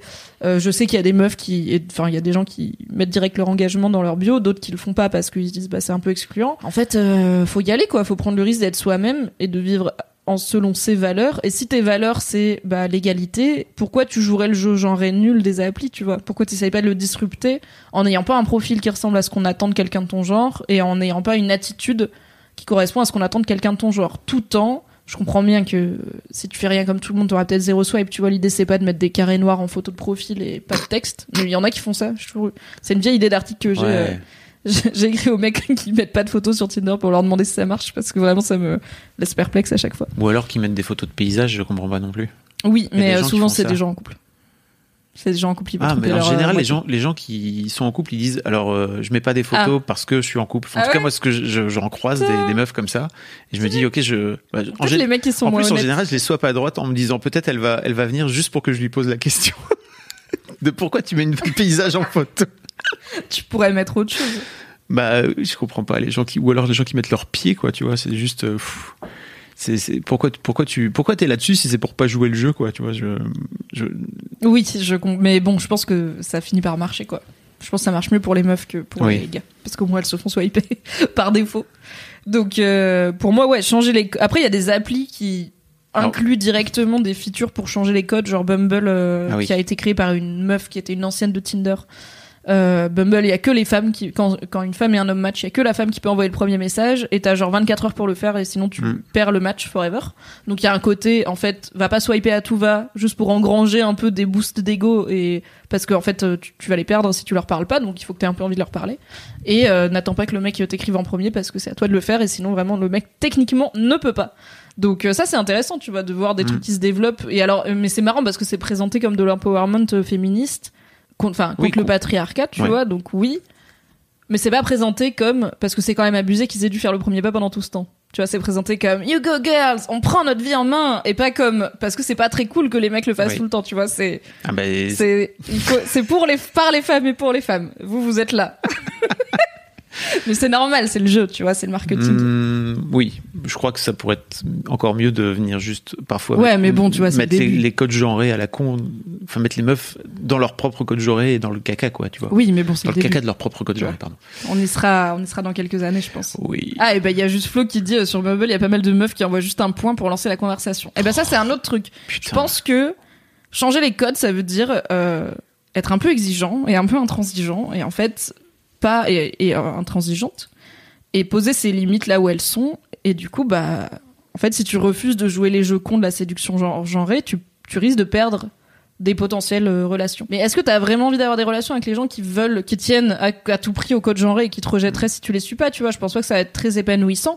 Je dis pas que la solitude ça peut pas peser au bout d'un moment et tout, mais tu vois, Just Flow, euh, les meufs qui envoient juste un point, Moi, je leur pourquoi pas dire meuf t'as pas bossé et Ouais, puis ouais. les bloquer, tu vois? Enfin, au bout d'un moment, en fait, si collectivement on décide que pas faire de putain d'efforts sur les sites de rencontres ça ne t'apporte rien, les gens vont faire des efforts. Donc il faut juste pas répondre aux gens qui font pas d'efforts. problème, Et c'est ça, que- pour le coup, ça marche pour tout le monde. Ouais, quoi. le problème, c'est que par exemple, sur un- une appli comme OkCupid, où vraiment la, la règle tacite, c'est tu vas remplir ton profil. Alors après, je sais pas trop comment c'est côté mec, mais côté meuf, en général, c'est plutôt bien rempli. Franchement, c'est bien, ouais, c'est rempli. Il y a Moi- toujours des pas locasses, mais. Les meufs qui remplissent pas leur truc, je crois que de toute façon, elles sont incitées à ne pas remplir, puisqu'elles ont quand même des likes. Ou Oui, c'est ça. C'est qu'en fait, matchs. il faut que collectivement on décide que. Moi, je les, moi, si je tu les joues swipe pas à, le à gauche, jeu, ça dégage. Mais tout comme. euh, En fait, c'est marrant parce qu'il y a aussi un côté un peu d'internet, tu vois. Il y a Anolis qui dit, mais envoyer juste un point, c'est quel genre de foutage de gueule, j'avoue. mais en fait, ça se ferait jamais en vrai. C'est comme si t'allais à un speed dating et que tu t'assieds devant une meuf Et et, tu que tu lui parlais pas. Alors, juste t'arrives et tu fais. Histoire de dire, j'ai dit, j'ai dit bonjour, tu vois. Et après, tu parles pas t'es là. Vas-y, je t'en prie. Enfin, personne ne ferait ça. Parce qu'en fait, les gens, ils sont polis dans la vie. Donc, c'est aussi. En fait, dans la vie physique, on, ne récompenserait pas les gens qui ne font pas l'effort de jouer le jeu de la séduction par des relations sexuelles ou amoureuses. Donc, pourquoi on le fait sur les applis de rencontre? Et pourquoi on va laisser les meufs qui envoient juste un point ou les mecs qui envoient salut, ça va en copier-coller à tout le monde? Pécho à la fin, quoi. Il y a Quentin qui dit, bah moi, je, moi, je lui répondrai en morse. Ah oui Incroyable Réponse en morse, très marrant. Oui, au pire, tu t'amuses avec. Enfin, tant que t'es pas méchant, tu vois, on peut, on peut se marrer un petit peu avec les gens feignants, il y a pas de problème. non, mais les personnes qui ont créé un compte juste pour regarder, en général, ils matchent pas, ils vont pas, ils vont pas. Si. Si? Bah, ils matchent. Mais attends, le boost d'ego quand t'as des matchs. Mais par contre, je pense pas qu'ils Oui, envoient tu- des messages. Oui, c'est ça, tu réponds Ouais. pas, pardon. Euh, Oui, oui, tu matches, matchent mais tu... ouf, mais je pense sur que- Bumble, de toute façon, tu matches, mais si tu, Oui. si tu démarres la conversation, ça veut dire que tu joues le jeu, quoi. Donc euh, non, je crois pas que ce soit ça. Peu d'efforts, hein, juste le point. Ça juge un petit peu de mon côté, mais bon. mais bon, c'est un livre sans jugement et un live sans jugement. Effectivement. Alors, euh, ensuite vient le vient, vient le jour du premier date. Mhm. Et euh, notamment, bah, imaginons, le date se passe bien, euh, et puis euh, bah, tu décides de, de, t'emballer un peu, ça décide de se mettre tout nu, ça décide de coucher, Ça va, Ken de coucher le premier soir. Ah Et ça, Mimi, est-ce que coucher le premier soir c'est féministe ou pas Question qu'on n'a jamais posée à un homme de sa vie, putain C'est vrai. Incroyable, les prises de tête, oh là là, qu'on a. Alors, coucher le premier soir, c'est pas féministe. Mais c'est aussi très féministe, parce qu'en fait, c'est ni l'un ni l'autre, on s'en fout, ça a rien à voir avec le féminisme de coucher ou pas le premier soir, on s'en fout. de coucher tout court, en fait. Enfin, je pense que, moi, j'espère qu'on atteint un niveau post-féministe de la vie, euh, où Tu veux dire aujourd'hui ou plus tard non, un jour. Oui. J'ai hâte d'être au niveau post, post, post-moderne féministe, où vraiment les choses n'ont plus à être féministes ou pas. Mm. Où en fait on s'en bat les couilles. On se demande jamais si tel truc est féministe ou pas, parce que c'est pas un sujet. Genre, est-ce que la sexualité est féministe Ta gueule, on s'en fout, c'est le cul, c'est sympa. Est-ce que Donc, mais je sais bien que c'est un c'est sujet pas juste avoir le choix C'est avoir le choix. Après, on va pas se mentir, dans un monde patriarcal dans le- lequel nous vivons, coucher le premier soir quand on est une femme, ça reste potentiellement connoté. Je pense que ça allait de moins en moins et euh, ça dépend des cercles, mais ça allait de moins en moins. Ça, l'a- ça a été, il y a un moment où c'était vraiment euh, la, la, la honte, euh, la curée sociale. Maintenant, ça va. Mais alors, je crois que je cite un livre où il y avait un sondage où Ah oui. 40% des Français disent qu'ils ont déjà couché le premier soir, mais enfin des Français et Françaises. Mais 30% des Français et Françaises disent que disent que c'est pas grave de coucher le premier soir. Donc t'as quelque part 10% de gens qui ont qui couchent le premier soir, mais qui disent que c'est pas bien. Donc je suis là, wesh, oh, l'hypocrisie. Arrêtez-vous maintenant. Mais, Mais c'est bien, ça veut dire qu'ils ont été honnêtes dans le sondage. C'est un peu l'éducation judéo-chrétienne, ça pour le coup, je crois. Oui, je pense. Et puis aussi, je euh, pense quelque part l'héritage de ça fait pas si longtemps qu'on a de la contraception efficace et, et accessible et que fut un temps coucher le premier soir, ça voulait potentiellement dire ta vie est finie et maintenant t'as un gosse. Euh, la bonne nouvelle, c'est que on n'en est plus là. En tout cas, on a accès à plein de moyens de contraception. Et euh, mais coucher le premier soir, ça reste. euh, en fait, c'est soit moi de mon expérience, c'est soit trop attendu. Euh, C'est-à-dire qu'il y a des gars qui partent vraiment du principe que comme c'est des applis de rencontre, enfin ils sont vraiment en mode bon ça va, on a bu une bière, euh, on va scan, tu vois. Je suis là, peut-être pas. Enfin ou alors les gars qui te proposent euh, dès le deuxième message genre bah tu veux venir chez moi, et t'es là. pff, compris que t'avais la dalle, mais on peut quand même se dire bonjour avant. Cela dit, il y a des gens avec qui ça marche, tu vois. Genre, moi, j'ai des potes qui répondent OK go au dalleux du troisième message et qui parce qu'elles ont juste envie de ken et qui Voilà. vont et qui ken et puis elles sont contentes quoi. Et puis pas. après des fois ça devient même des discussions cool mais elles étaient aussi là pour ken et elles y vont et je ne les juge pas et je ne juge pas le mec non plus.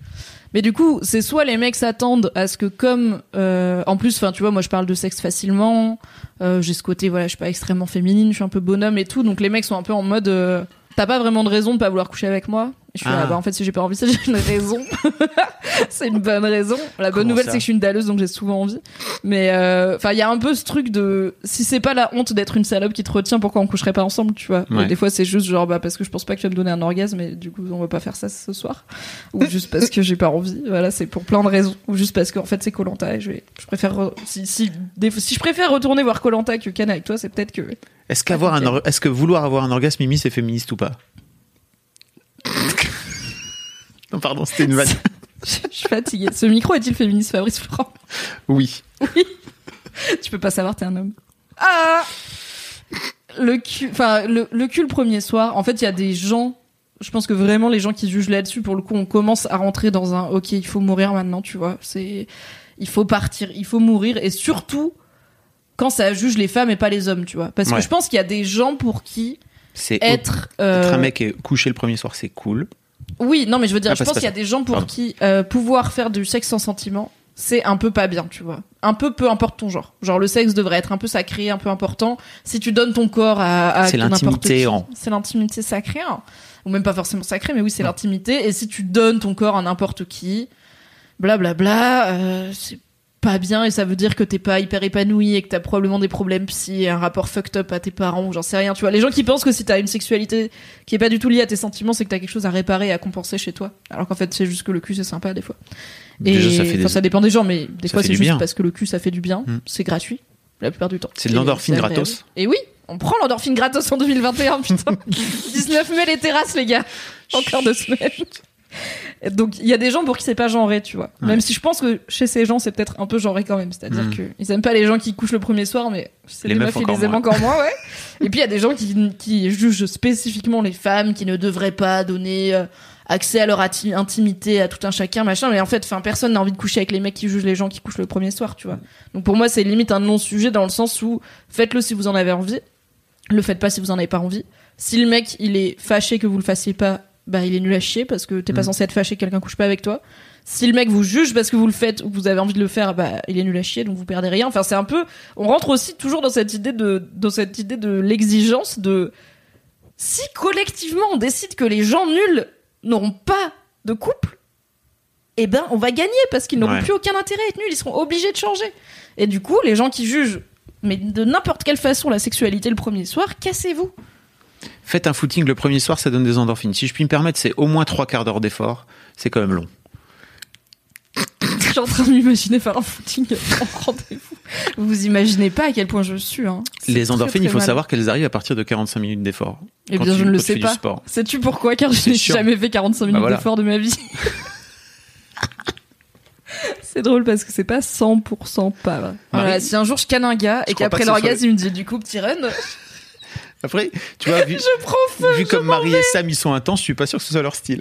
Ouais, j'avoue. Le, Mimi, le consentement, est-ce que c'est féministe Est-ce que tu vas juste me lire des mots? Ce ticket RATP est-il féministe? Oui. Mais Oui, non, mais tu car parles- il a été tu- pris à Gare du Nord, Pardon, qui est tu- féministe, tu contrairement parles- à Gare de l'Est, qui est machiste. Pour, pour remettre un peu de contexte, t'as tout, parce que je sais que t'aimes le contexte, t'as toute une partie Le contexte euh, est féministe, sache-le. très très cool sur sur la sexualité dans un dans un couple hétéro. Oui. C'est ta quatrième partie et notamment où tu parles de consentement. Oui. C'est pour ça que je me permets de te troller un petit coup. L'exclusivité, c'est du passé? Point d'interrogation? Oui. non. Non, oui, du coup, euh, je parle dans ce livre puisque je parle de couple hétéro. Euh, J'ai l'impression que être une féministe euh, 20-trentenaire un peu connectée en 2021, ça veut dire assez vite se retrouver euh, en contact avec des cercles, euh, je dirais, non, euh, non monogames, non exclusifs, qui peuvent être du coup des gens en relation libre, comme moi je le suis par exemple, euh, en polyamour. Avec, mais c'est un peu comme quand t'es féministe, d'un coup tu te mets à rencontrer plein de végétariennes, tu vois. Ouais. Quand t'es féministe, tu te mets à connaître des gens en polyamour alors que tu savais pas que ça existait avant. Donc euh, c'était important pour moi d'en parler. Je pense qu'il y, a y a une dynamique. euh, alors c'est pas quelque chose que j'explore beaucoup euh, dans ce livre-là parce que c'est pas le sujet à fond. Je pense qu'il y a une dynamique euh, patriarcale à la fidélité de base, c'est-à-dire que je pense que l'infidélité masculine et l'infidélité féminine ne sont pas considérées pareilles dans la société et euh, n'ont pas forcément les mêmes mécaniques, euh, les mêmes façons dont, dont elles existent. Mais euh, là, l'idée, c'est plus de parler de fidélité euh, dans les grandes lignes. En fait, ça rentre dans est-ce que rentrer dans les schémas traditionnels, c'est compatible avec le fait d'être féministe? Et du coup, est-ce que vouloir un couple euh, qui garde la le schéma traditionnel de la fidélité, c'est pas perpétuer une vision un peu rétrograde du sexe ou euh, perpétuer une vision un peu sacrée du corps, euh, un peu voilà judéo-chrétienne comme tu dis? Est-ce que c'est pas aller à l'encontre de mes valeurs si euh, j'ai pas envie que mon mec voit une autre femme toute nue quoi? C'est un peu l'idée. Euh, Enfin en tout cas pas dans la vraie vie. Et euh, et du coup bah je- pour moi c'était important d'en parler parce que c'est pas forcément quelque chose que je pense on s'attend à trouver dans un livre comme ça. Mais je vois bien que dans les cercles féministes c'est quand même des questions qui se posent et Mm. qu'il y a un peu cette sensation de les gens en couple ouvert font un peu de la propagande pro couple ouvert et euh, méprisent un peu Ah les oui. gens en couple exclusif comme si euh, tu sais comme on méprise les gens qui veulent euh, qui veulent un pavillon de banlieue un monospace et un labrador quoi comme si c'était des enfin il y a- il y, a cette idée de tu veux des trucs tellement normaux que t'es hyper boring t'es un mouton de vouloir la fidélité dans ton couple et de vouloir un pavillon de C'est banlieue terrible ça. c'est oui oui c'est horrible et je, mais Pourquoi alors faire ça ça vient pas de nulle part. Je pense qu'il y a parfois un côté, mais c'est un peu aussi genre euh, ton pote d'extrême gauche quand t'as 18 ans, tu vois. Il y a un côté où tu découvres une façon différente de- d'envisager le monde et de vivre sa vie. Euh, il se trouve qu'elle te correspond. T'as un peu l'impression d'avoir vu la lumière. T'es un peu pas forcément très mature. T'es enthousiaste, potentiellement beaucoup, et t'as un peu envie d'en parler à tout le monde. Et t'es persuadé quand toi euh, t'as enfin trouvé ce qui t'allait que c'est un peu la solution pour tout le monde. Alors que finalement, euh, tu n'as pas à sauver les gens d'une situation qui peut-être est très bien pour elles. Mais on est tellement, enfin, c'est vraiment un délire à quel point il en tout cas dans, peut-être, peut-être maintenant pour les plus jeunes, mais euh, dans ma génération et encore plus dans la tienne, il n'y a aucune possibilité de questionner la Ah ouais. fidélité. C'est même pas présenté comme un choix. Alors que tu vois, genre, je savais qu'on pouvait ne, ne pas être hétéro. euh, je savais qu'on pouvait avoir euh, différents types de vie sexuelle, vaguement. Je savais qu'on pouvait avoir ou pas des enfants. Enfin, vouloir ou pas des enfants. Vouloir se marier ou pas. Tu vois, c'était des questions genre, on- à la limite, quand j'étais gamine, on me disait, et alors tu penses que tu vas te marier? Mais euh, jamais on m'a dit, et alors tu penses que la fidélité, c'est, c'est quelque chose qui correspond à tes valeurs, quoi? Donc, euh, je pense qu'il y a ce côté, un peu de ah bah si on m'avait présenté ça comme un choix j'aurais moins galéré. Donc euh, je, re- je je surcompense un petit peu parfois. Ouais. en faisant enfin je pense qu'il y en a qui surcompensent un petit peu en faisant un peu de propagande. Mais euh, ça rentre dans une dans une réflexion qui sous-tend un peu pas mal d'aspects du bouquin qui est est-ce qu'on peut faire des choix traditionnels euh, sans trahir ses valeurs? Et est-ce que la fameuse question est-ce que c'est féministe de à laquelle je réponds régulièrement par on s'en fout c'est ni féministe ni pas féministe fais-le si t'as envie. Euh, est-ce que c'est féministe de vouloir une fidélité dans un couple Est-ce que c'est pas vouloir dire que qu'on shame euh, le désir et tout Mm. Bah en fait non, tu peux être féministe et vouloir la fidélité dans ton couple. C'est pas un problème. Mais par contre, en fait, je pense qu'il y a des gens dont ce sera jamais le truc et c'est pas grave, tu vois, et qu'il faut pas forcer. Par contre, ça peut finir par poser des questions de type c'est toi, c'est ton truc. Bah est-ce que tu vas vraiment être épanoui à 100% en couple avec quelqu'un dont c'est pas le truc euh, de de de- d'avoir cette forme d'ouverture à d'autres relations sexuelles que celles euh, en couple quoi. La meilleure façon de savoir si tu devrais ou pas essayer de convaincre ton mec, c'est de comprendre où se place ton mec, c'est-à-dire est-ce qu'il est contre bah, en fait, est-ce qu'il est contre Ou est-ce qu'il a peur? Est-ce qu'il est contre parce qu'il sait pas à quoi ça ressemble? Est-ce qu'il est contre parce qu'il a peur que tu trouves mieux que lui? Mm. Est-ce qu'il est contre parce qu'il est pas hyper à l'aise avec ses, ce qu'il ce qu'il considère comme ses performances, on va dire, au lit, et qu'il a peur que ailleurs ce soit mieux? Est-ce qu'il est contre parce que pour lui, quand on aime, on n'est pas censé désirer quelqu'un d'autre, sinon ça veut dire qu'on s'aime pas vraiment? Enfin, qu'est-ce que, en fait, qu'est-ce que ça sous-entend ce non, j'ai pas envie, qui veut jamais rien dire de, très précis. Euh, qu'est-ce qui fait qu'il est fermé à l'idée que dans votre couple, il puisse y avoir une, une liberté sexuelle euh, qui ne soit pas euh, régie par la fidélité de base, quoi? Qu'est-ce qui bloque? Parce que ça peut être plein de choses différentes. Ça peut être que lui, euh, lui, il, se... il y a aussi un truc de qu'on entend souvent dans les, les cercles genre mascu, mascu très light d'internet, euh, qui est que la relation libre c'est un peu un piège en couple hétéro parce Ah oui. que la meuf va être beaucoup plus va avoir beaucoup plus d'opportunités Mm. que de Ken que le mec. Euh, ce que j'ai jamais trop compris parce que pour moi ça a jamais été un concours tu vois. Ça a jamais été un truc de il faut qu'on soit à égalité c'est plus le jour où ça m'arrive d'avoir l'opportunité et l'envie de choper quelqu'un d'autre j'ai pas envie de me dire que ça va remettre l'intégralité de mon couple en question. Moi c'était plutôt comme ça que je fonctionnais.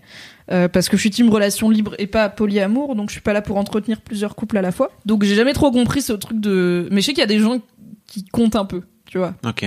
Euh, Ce qui est déjà un peu. mais c'est un peu là c'est un peu ton propre rapport à, à ton ego et à ta et à ton confiance en toi à et ton à insécurité, pardon. oui, voilà, c'est Mm. plutôt un truc à régler entre toi et toi, ou toi et ta psy, tu vois, ou ton psy. C'est parce que bon, enfin, c'est c'est nul de compter quoi. C'est c'est pas l'idée parce qu'en plus, si ça se trouve, l'autre a couché avec 20 personnes et c'était médiocre, et toi t'as couché avec une personne, et c'est super. Enfin, on s'en fout. C'est, je veux dire, c'est pas de la faute de dans un couple hétéro, c'est pas de la faute de la meuf si on vit dans une société qui fait qu'elle va plus se faire draguer et plus se faire envisager comme un partenaire sexuel qu'un mec. Donc ça servirait à rien de lui reprocher et encore moins de s'empêcher de vivre un truc qui vous irait potentiellement tous les deux parce que ouais, ouais, on sera pas égalité, enfin c'est pas un match de foot quoi. Et du coup c'est plus genre ouvrez-vous la, enfin l'idée c'est d'ouvrir la porte, c'est pas de forcément y courir tout de suite et d'aller pécho tout ce qui passe quoi. Donc euh, faut, je sais pas s'il faut convaincre. Je pense qu'il y a des mecs qui vont pas être qui vont pas être convaincus en fait jamais parce que c'est pas leur truc. Oui. Je pense qu'il y a des gens, c'est pas leur vision du sexe, c'est pas leur vision de l'amour et ça le sera pas. Et je les blâme pas, tu vois. Et je sais même pas si dans, enfin, là Ça- on est encore des générations qui sont élevées avec cette idée de fidélité à tout prix. Disons que si dans 200 ans on, a, on est sorti de ça et que les gens grandissent plus avec ça, il y aura peut-être toujours des gens pour qui, euh, bah, quand ils sont avec une personne, ils sont avec une personne et ils désirent pas d'autres gens, tu vois. Ou en tout cas, ils ont pas envie de passer à l'acte. C'est C'est le, possible. C'est le fameux Navo qui me disait, euh, quand je lui demandais comment il allait et tout, il me disait, bah, ça va beaucoup mieux depuis que, en fait, j'ai décidé d'être euh, polyamoureux avec des gens qui n'ont pas envie d'être euh, monogames, en fait, tu vois, qui sont pas Ça monogames. Oui. Donc c'est un peu pareil pour ça, c'est-à-dire qu'à partir du moment où toi, t'es, tu te retrouves avec, en couple avec quelqu'un qui est monogame et qui a pas envie de, d'être, d'être non exclusif, Faut pas, faut pas forcer, quoi. c'est compliqué quoi tu vois tu tu peux pas changer les gens quoi c'est ça ça touche tellement de de trucs sensibles en soi euh, et qui nécessitent effectivement d'être travaillés que c'est c'est c'est beaucoup de travail la, la vraie question c'est est-ce que toi t'es bien avec cette personne ou pas en couple exclusif alors qu'en fait t'as pas envie de d'y être quoi je crois Oui, il y a, y a Sintouille qui dit Je pense que le plaisir d'être dragué et de choper est universel. Tout le monde peut le ressentir. Et pour moi, si on commence à ouvrir la porte à ça, on va toujours avoir besoin de plaisir extérieur. Est-ce que c'est alors si mal? Et alors? Pourquoi Sintouille En tu fait, penses ça? euh, alors ah, peut-être que quand, quand Sintouille dit toujours besoin, il y a peut-être un côté escalade, tu vois, de. D'abord, ça va être flirter avec une personne, puis Ah oui, coucher avec une personne, puis ça va finir en plus rien ne sera jamais assez bien. Il y a un peu cette idée de si t'as une vie sexuelle en dehors, tu vas plus satisfaire ta vie sexuelle en Mm. couple, alors que tu peux aller manger au restaurant et être très content de faire des lasagnes chez toi. Ce qui est ma métaphore préférée, c'est vraiment Super métaphore. la même, c'est la même perception dans ma tête. Et du coup, Sintou il dit MDR, mais ça détruit du coup. Et en fait, qu'est-ce que ça détruit? Est-ce que ça rajoute pas, tu vois?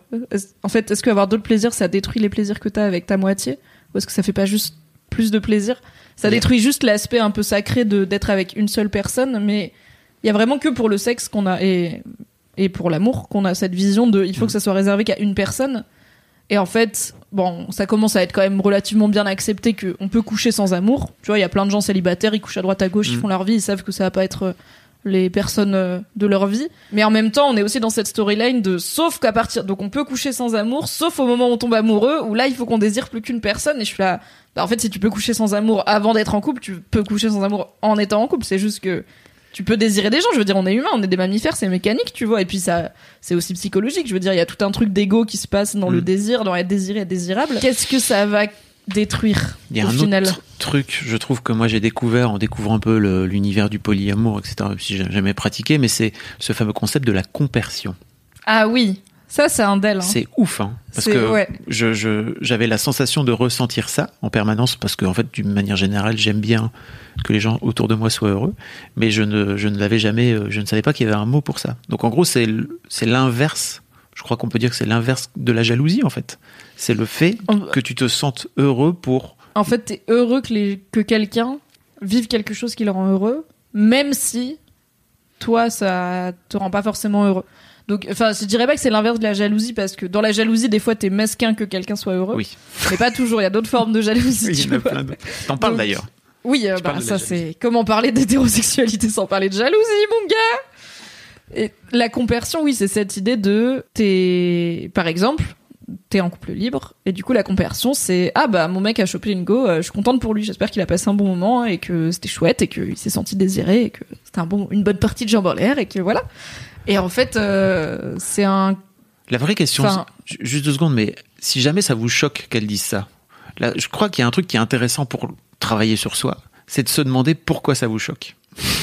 Oui, après tu vois, il y a Sintoui qui dit euh, c'est important pour mon équilibre d'avoir des choses sacrées Mm. et c'est pas du tout, enfin je suis pas du tout dans une Personne ne propagande, juge, hein. tu vois. Non, non. Je pense que c'est intéressant de peut-être se demander pourquoi ces choses sacrées c'est le sexe. C'est important d'avoir des choses sacrées et comme par hasard le truc sacré c'est le truc que tout le monde nous a appris qui devait être sacré. Genre tes choses sacrées ça peut être moi par exemple j'ai des mais comme je pense beaucoup de couples j'ai des petits surnoms et des petits euh, euh, moments de vie et des petites interactions cheloues avec mon mec euh, qui existent que entre nous qui n'appartiennent qu'à nous et où pour moi c'est ça plutôt notre espace sacré ça va pas être la sexualité même si elle est très cool et que on fait des pratiques qui nous appartiennent mais c'est notre façon d'être à tous les deux et notre façon de se dire qu'on s'aime et de se montrer qu'on s'aime. Ça, c'est sacré. Et oui, il y a une part de notre relation que j'ai pas envie de partager avec qui que ce soit d'autre, mais ça n'a absolument aucun rapport avec le fait que je sois ou pas euh, nue avec avec un garçon tout nu euh, qui n'est pas mon mec.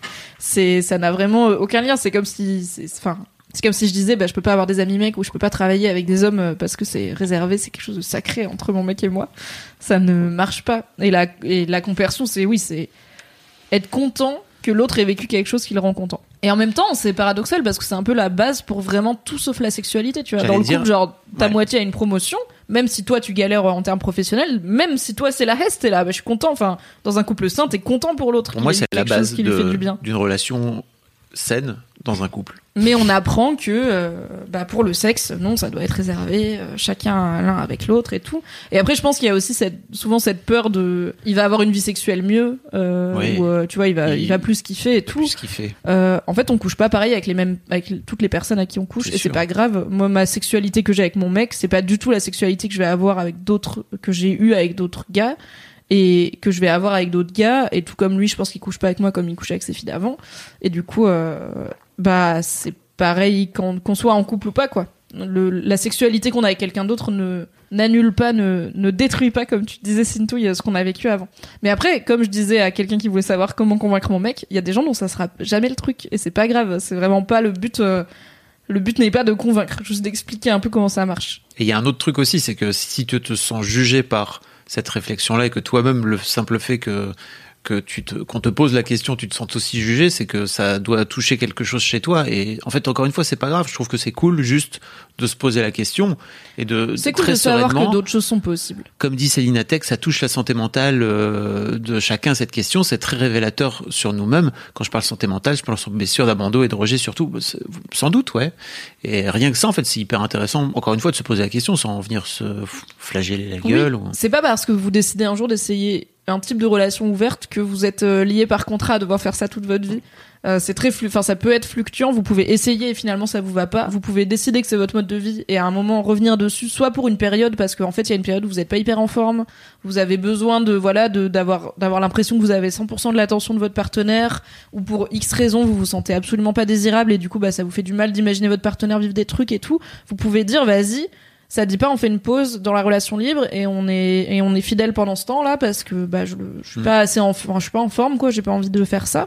Et pourquoi pas s'y remettre après? Peut-être pas. Peut-être vous direz ah bah en fait en fait on se fait Finalement, on est bien. sympa tu Mm. vois. Enfin c'est je pense que les gens ont un peu peur aussi de on va m'obliger à faire ça même si j'aime pas. Et je fais en fait tu comme tout dans la vie tu peux essayer et si c'est pas ton truc c'est pas ton truc quoi Je trouve que c'est vraiment super de la façon dont tu l'abordes parce que tu, tu parles de relations, tu parles de relations toxiques, euh, tu parles de pervers narcissiques, tu parles de plein de choses et tu parles aussi de, il y a, notamment tu poses la question qui est une question hyper intéressante je trouve et qu'on se pose pas assez que ce soit en tant que mec ou en tant que meuf, c'est comment reconnaître une relation saine? Mm. Parce que ça c'est on te le donne pas quand t'es gamin. Le textbook Oui. de comment faire Oui, oui. pour avoir une relation saine. On t'explique comment faire. Enfin, on t'explique qu'il faut que tu tombes amoureux. On enfin, tu vois, la pop culture t'explique toutes ces conneries, ça. Tu vois, là, ça, t'en- il y en a plein. Mais en fait, une relation saine, mettre en, mettre en scène une relation saine, finalement, dans les films, il y en a pas beaucoup. Dans les ça livres non pas plus, parce que c'est pas très sympa. Voilà, c'est pas, pas très très intéressant. cinématographique quand tout On va ne parle bien jamais des trains qui arrivent à l'heure, n'est-ce pas? Voilà. sauf dans l'arrivée du train en gare de la Ciotat J'adore disrupter tes phrases avec vraiment des anecdotes qui n'ont aucun Mimi, en quelques, en oui. quelques mots, comment faire pour reconnaître une relation saine ce soir avec nous, Mimi Gueule, pour nous expliquer comment reconnaître une relation saine en exclusivité, la recette sur la chaîne Twitch de FabFlow pour reconnaître une relation saine avec Mimi Gaël, avec Marie. pour reconnaître Une relation saine. une soirée.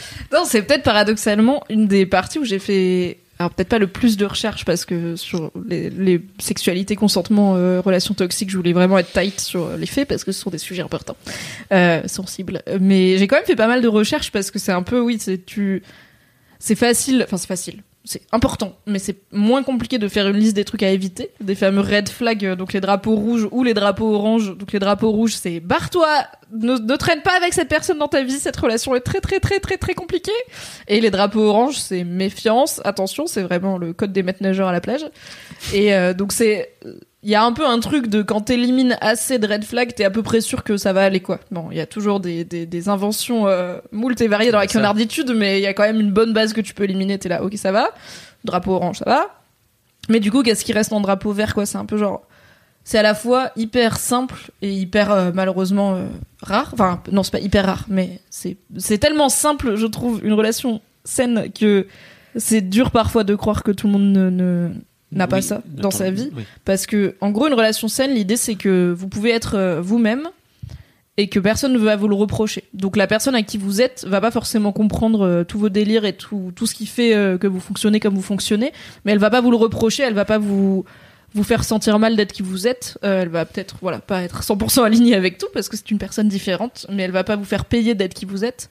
Elle va pas essayer de vous faire changer non plus. Elle peut vous aider à grandir et à évoluer. C'est pas pareil que essayer de vous faire changer. Et elle va pas vous reprocher de changer. Ça c'est, euh, je me souviens plus de la source. Elle est dans le livre. Je l'ai pas en tête, mais euh, c'était, je, je sais, ouais, je sais plus. C'était un psy, je crois, qui insistait vachement sur.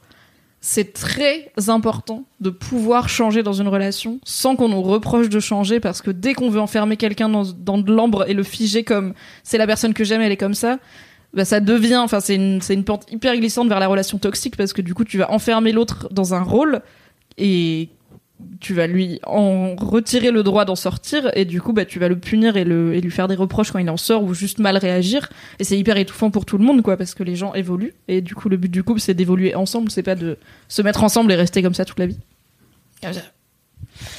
Du coup il y a ça c'est important donc il y a pouvoir être soi-même entièrement euh, pouvoir changer sans qu'on nous le reproche euh, pouvoir euh, se sentir en sécurité, un vrai truc de, il y a pas de haut et de bas gratuit, il y a pas de de quoi en traître. euh, Il y a alors bien sûr tout le monde est humain, tout le monde peut avoir un coup de sang qui arrive euh, ou un Et- coup ou de déprime qui arrive. hein PMS. ou des PMS, tout à fait.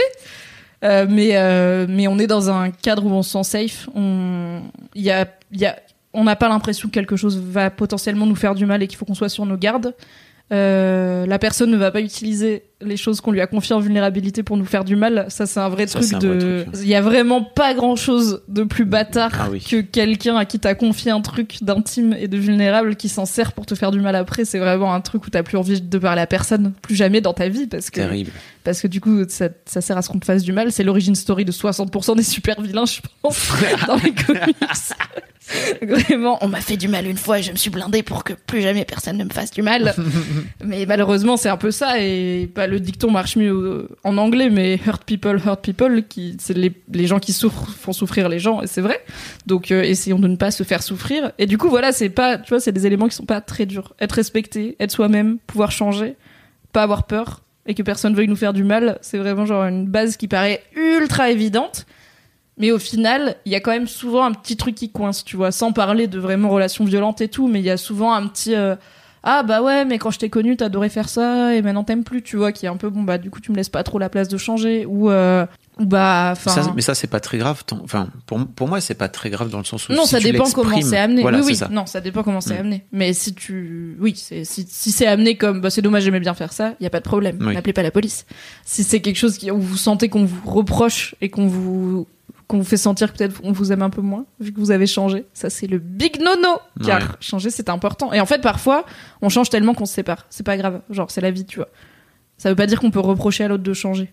Parce que juste, c'est pas, enfin, il a le droit de changer, tu vois. Sauf tant que l'autre vous fait pas de mal, vous pouvez pas vraiment lui reprocher d'être qui il est ou qui elle est. Peut-être que juste vous voudrez plus être avec, et du coup, bah, ce sera triste. Mais c'est pas grave. Et puis, comme dirait Céline, on ne change pas. Donc, Céline avait dit, je voulais te poser la question de la pédagogie. Est-ce que tu pourrais développer le côté jusqu'où, en tant que femme, je devrais aller pour éduquer les hommes? Et ça rentre un peu dans dois-je exiger que mon mec soit féministe? Et aussi, bah, il y a Edgar qui avait, t'avais noté, euh, qui demandait comment être un bon allié quand de l'extérieur on a toutes les caractéristiques d'un oppresseur, mec, hétéro, cisgenre, etc. Des fois, je me dis que je ne suis pas légitime à aider. Bon, bah, Edgar, il deux a gros 16 ans, hein, faut le savoir. Edgar, Bébou, mais déjà tu te poses la question, c'est incroyable, vraiment. À 16 ans, je me demandais zéro comment être une bonne féministe si je connaissais zéro mec qui se demandait comment être un bon allié du féminisme. C'est incroyable. C'est je comprends pas comment on peut ne pas être optimiste, franchement, Merci, quand on 2021. voit Edgar, 16 ans, qui est là. Comment être un bon allié? Hmm. Je ne veux pas être dans la catégorie des oppresseurs. Dois-je exiger que mon mec soit féministe? C'est une question qui est euh, pas si provoque qu'elle en a l'air, parce qu'il y a un vrai truc de quand t'es une femme féministe, tu défends tes propres droits et, euh, et ta propre liberté et celle de tous les gens qui te ressemblent. Et du coup, avoir un mec qui est, enfin, je veux dire, si t'es une femme euh, végane et que ton mec est pas vegan, bon, ça peut être un vrai problème et il y a des gens pour qui c'est incompatible.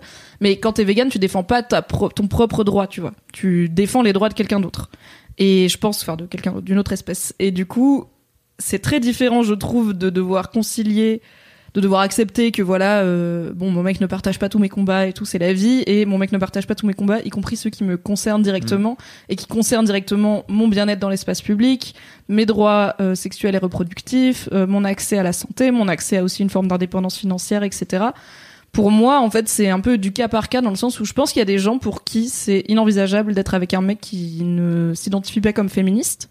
Mais d'un autre côté, il y a aussi des gens pour qui c'est inenvisageable pour un mec de s'identifier comme féministe, puisqu'il y a des gens pour qui les mecs ne peuvent être que des alliés et ne peuvent pas se dire féministes. Mais là, c'est des questions de sémantique euh, plus qu'autre chose. Mais en tout cas, il y a des gens pour qui c'est vraiment compliqué, enfin des femmes pour qui c'est compliqué de d'envisager d'être avec un mec qui ne qui ne partage pas leurs valeurs féministes. Je le comprends personnellement, je pense que je pourrais pas. Enfin, il y a un vrai truc de, au bout d'un moment, euh, je dis pas qu'on doit être aligné sur tout, tu vois, parce que en tant que femme féministe, on n'est déjà pas aligné sur tout. Nous, les meufs féministes, clairement, il y a plein de sujets sur lesquels on n'est pas d'accord, ou alors on n'est pas d'accord de la bonne façon de comment y arriver.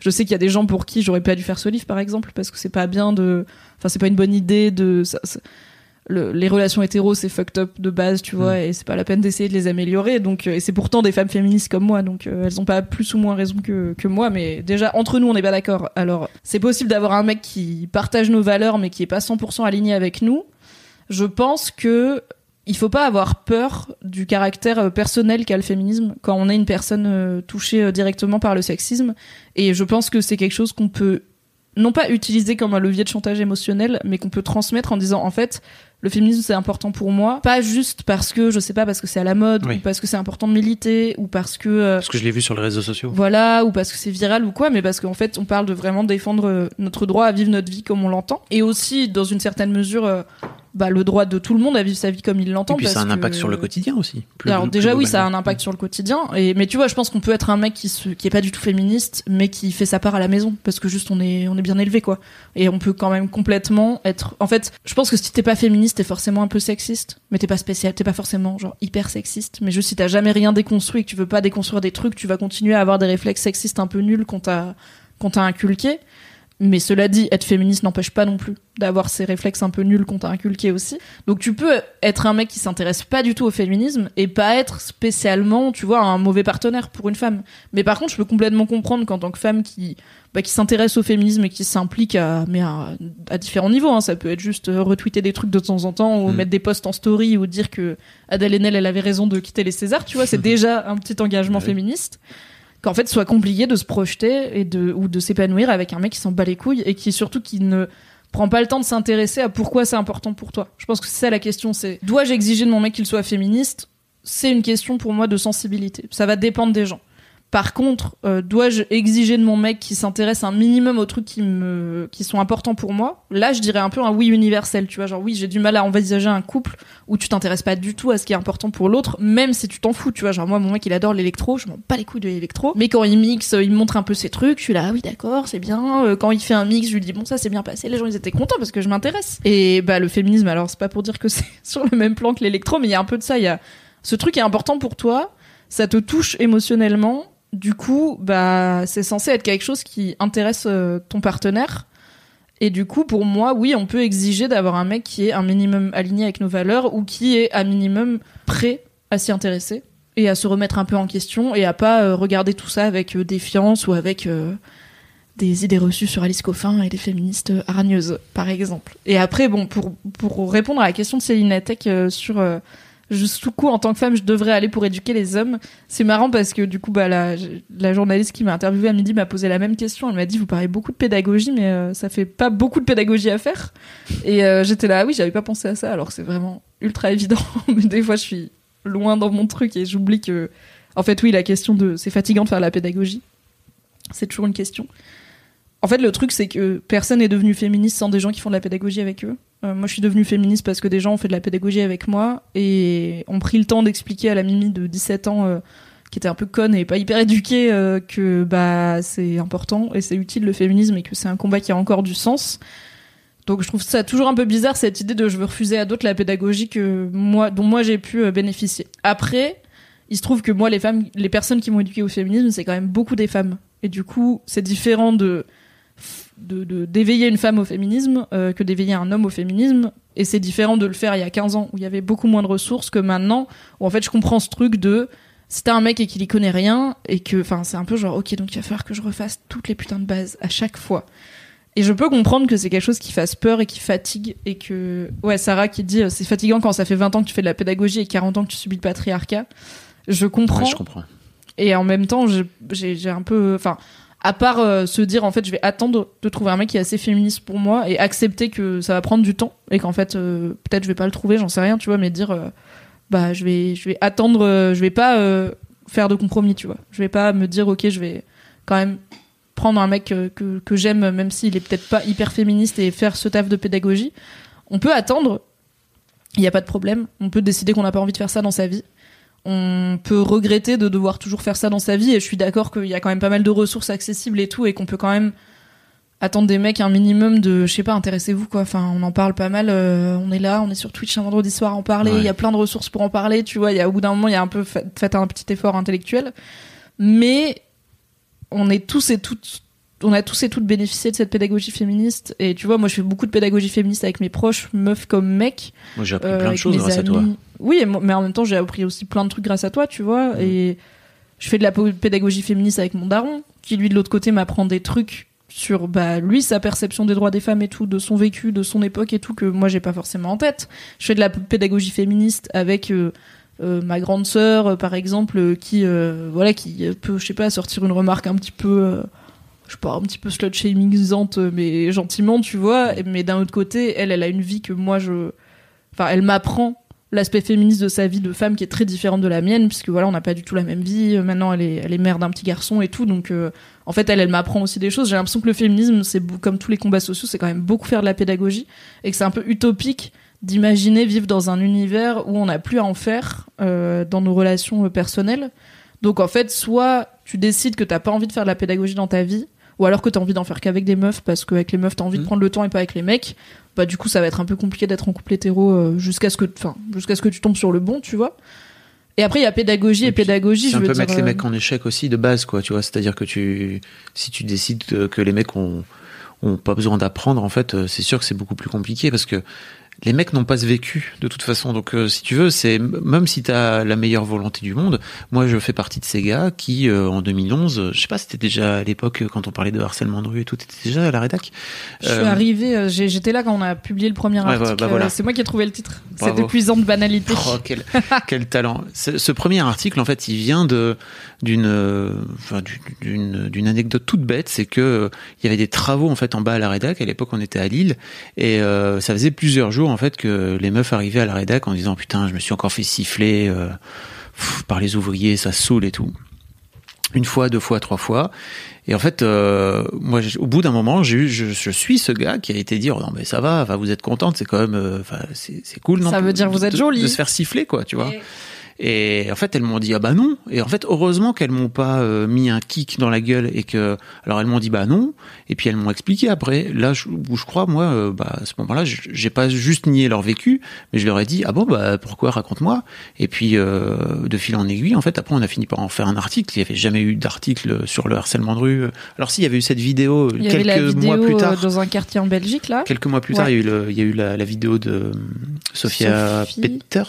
Oui, Sophie Peters, Sophie. Peters. Euh, mais en fait, oui, j'ai été ce mec euh, en 2011 qui dit oh, ça va, vous êtes contente. Oui, mais c'est ça la différence, et c'est pour ça aussi que je, que je parlais de il y a 15 ans. euh, c'était beaucoup plus excusable entre guillemets d'être un mec qui connaît rien que maintenant où c'est compliqué à nos âges en plus enfin je sais pas quel j'imagine que dans ta commune il y a peut-être une amplitude d'âge un peu plus grande Ouais. mais je pense qu'on n'a pas grand monde qui a 75 ans tu vois c'est compliqué de justifier de pas être au courant des bails. En fait, si t'es un peu curieux et que tu vois bien que tout le monde parle de féminisme tout le temps et en fait, soit tu décides que c'est Alice Coffin et les fémènes, c'est des hystériques, ça t'intéresse pas, soit tu fais le petit effort intellectuel d'aller t'intéresser à ce que portent ces militantes-là et c'est quoi les revendications du féminisme en 2021. Et du coup, bah, enfin, c'est un peu moins excusable. Après, qu'est-ce qu'on entend par un mec féministe, par exemple?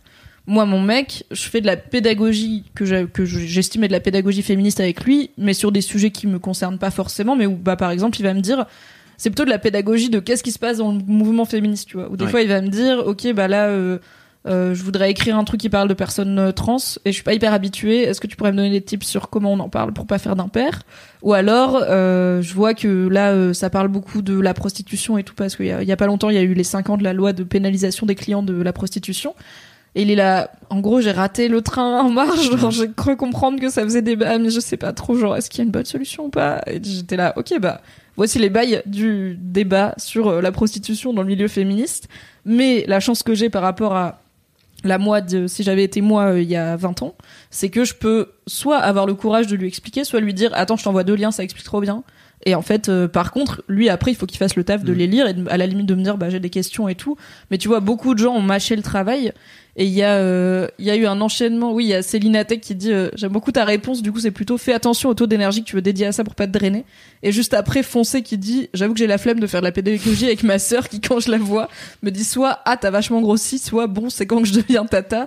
Alors effectivement, je pense que la réponse c'est vraiment fais attention au taux d'énergie que tu veux dédier à ça et lâche la faire quand ça veut pas, tu vois, genre Foncé qui a la flemme, mais évidemment t'as la flemme, ça, ça ça sert à rien de se battre contre des moulins avant. En fait, il y a quand même plusieurs chapitres de ce livre qui finissent par et si tout ça ça marche pas, désolé mais pourquoi tu restes avec? Enfin, il y a un moment où il n'y a pas de solution miracle à tout.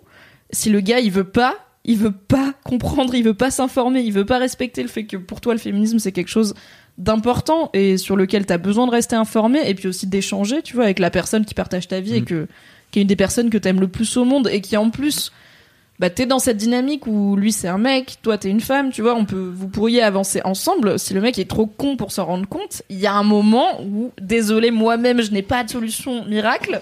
peut-être que juste dump him. Peut-être c'est ça la solution. Mais parce que, enfin, faut pas non, tu vois, on peut pas changer les gens, quoi. Et encore une fois, si tous les gens qui voulaient pas faire d'efforts n'arrivaient pas à trouver de meufs, eh ben, ils feraient des efforts. Donc Mm. on peut aussi arrêter de donner du miel au cochon, quoi. Non. Du lard Du lard au cochon, oui. Euh, du- bah, du On miel. comprend Du lard miel. au cochon. Ça marche le miel aussi. Parce que du lard au cochon, c'est un peu cannibale. C'est cannibale de ouf. À les gens nourrissent leurs cochons avec du lard. Je pense que c'est pas rentable de nourrir des cochons avec du lard. J'ai essayé de parler féminisme avec ma compagne elle m'a dit tu, tu, tu, tu commences par me parler poliment et elle m'a attrapé par le col. Qu'est-ce qui se passe, Kobaksou Qu'est-ce qui se passe? Ah, donner de la confiture La au cochon. C'est ça, et pas du lard. Attends, c'est quoi le lard bizarre. Le quitter et attendre qu'il meure, c'est les conseils de Mimi. Un peu. Je trouve que dans le féminisme, il y a ce truc hyper cool d'empouvoirer les meufs et de leur et de leur faire prendre conscience de à quel point elles sont cool et elles sont résilientes et elles sont fortes et elles sont désirables, peu importe ce à quoi elles ressemblent, etc. Et il y a quand même tellement de ces meufs qui sortent quand même avec des mecs nuls à chier, quoi. Enfin, tu- je trouve que c'est une dissonance cognitive de ouf d'être entouré de messages de sororité et de yes queen, on est toutes des reines, bow down to the queen, machin. Et après, tu accordes quand même énormément de temps et d'importance à ton mec qui est médiocre. En fait, si ton mec il est médiocre et que t'es une queen, peut-être que tu mérites mieux qu'un mec médiocre, tu vois. Et c'est pas, je dis pas qu'un mec qui ne connaît rien au féminisme est médiocre, parce qu'il peut apprendre s'il est malin et il- enfin s'il est malin et empathique, il peut apprendre, il est pas plus con qu'un autre. Mais un mec qui joue au con et qui respecte pas vos valeurs, au bout d'un moment, Ça ça dégage dégage ça va se branler. C'est tout. D'où il a le, le droit et le privilège de partager votre vie et votre vie sexuelle et votre Mhm. vie amoureuse. Enfin, au bout d'un moment, vraiment mieux vaut être seul que mal accompagné, quoi. Et en plus, en termes de message que ça envoie à ces mecs-là, c'est que la barre est putain de basse. Donc, Exactement. quittons les mecs nuls. Laissons-les être célibes. Les mecs médiocres. Après, ils iront sur Internet euh, apprendre Sur les applis de ils sont rencontre. célibes parce que les femmes sont les pires personnes. Ce sera bien. Je me rends compte qu'on n'a pas trop répondu à la question de Edgar. Ah pardon, qui Edgar, est oui. déjà ma personne préférée. Comment être un bon allié quand de l'extérieur on a toutes les caractéristiques d'un oppresseur, mec hétéro cis? Des fois je me dis que je ne suis pas légitime à aider, alors que si je veux juste que tout le monde ait les mêmes droits que moi, je m'exprime très mal, mais j'espère que vous comprenez ce que je veux dire. Bien sûr Edgar, euh, nous comprenons ce que tu veux dire. C'est une bonne question. Euh, Comment être un bon allié, c'est une vaste question. Je pense que ce qui est un peu tricky, c'est que la... c'est un peu tu peux demander à 100 féministes et t'auras 100 réponses Mhm. différentes Ça, euh, de comment être un bon allié du féminisme quand on est un mec. Tu peux déjà fermer ta gueule pour certaines, ce qui est déjà. Oui, il y en a qui vont dire bah tu peux fermer ta gueule, ce qui est parfois j'avoue un pas à faire de Mhm. pas trop parler et d'abord écouter. Commencer par écouter, c'est toujours bien. En fait, si tu viens d'une démarche empathique et d'une démarche de, de recherche de l'égalité et pas d'une démarche de un peu te faire mousser ou un peu pécho ou un peu être le mec woke de la bande Avoir parce que t'as compris que c'est genre socialement valorisé maintenant, tu vois.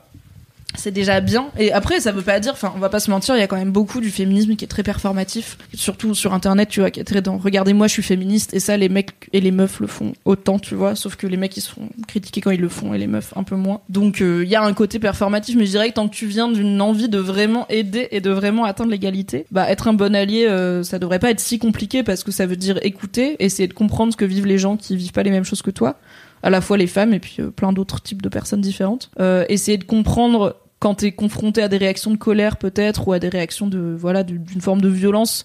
Bah, d'où elle vient cette colère, d'où elle vient cette violence, qu'est-ce qui fait que des gens vont réagir avec autant d'énergie négative euh, alors qu'ils ils sont censés être dans le camp de la bienveillance et de l'écoute et tout? Bah en fait des fois c'est compliqué de pas réagir avec colère à des situations odieuses et aussi des fois il y a des gens qui ont pas forcément beaucoup d'autres choses que la colère comme arme euh, à leur disposition. Et aussi euh, bah il y a pas mal de fois où on a essayé d'y aller gentiment et ça a pas trop Mhm. marché quoi. Donc euh, des fois il faut y aller un peu plus fort. Il y a beaucoup de, de courants du féminisme il y a beaucoup de sous-groupes aussi et d'associations féministes différentes qui vont s'atteler à des problèmes différents. Donc si tu veux être allié je veux dire je pense que c'est compliqué de se tenir au courant à 100% de toutes les problématiques recou- recouvrées par le féminisme, surtout que maintenant qu'on parle beaucoup d'intersectionnalité des oppressions, du coup, quand t'es féministe, bah, il faut être aussi un peu au point sur l'antiracisme, il faut être aussi au point sur euh, les luttes euh, pour les communautés LG pour les droits des communautés LGBT, il faut être au point sur le validisme et les personnes en situation de handicap. Enfin, il y a beaucoup de choses, quoi, où t'es censé être un peu nickel. Euh, vas-y pas à pas, déjà, mais c'est un peu la même logique à chaque fois, c'est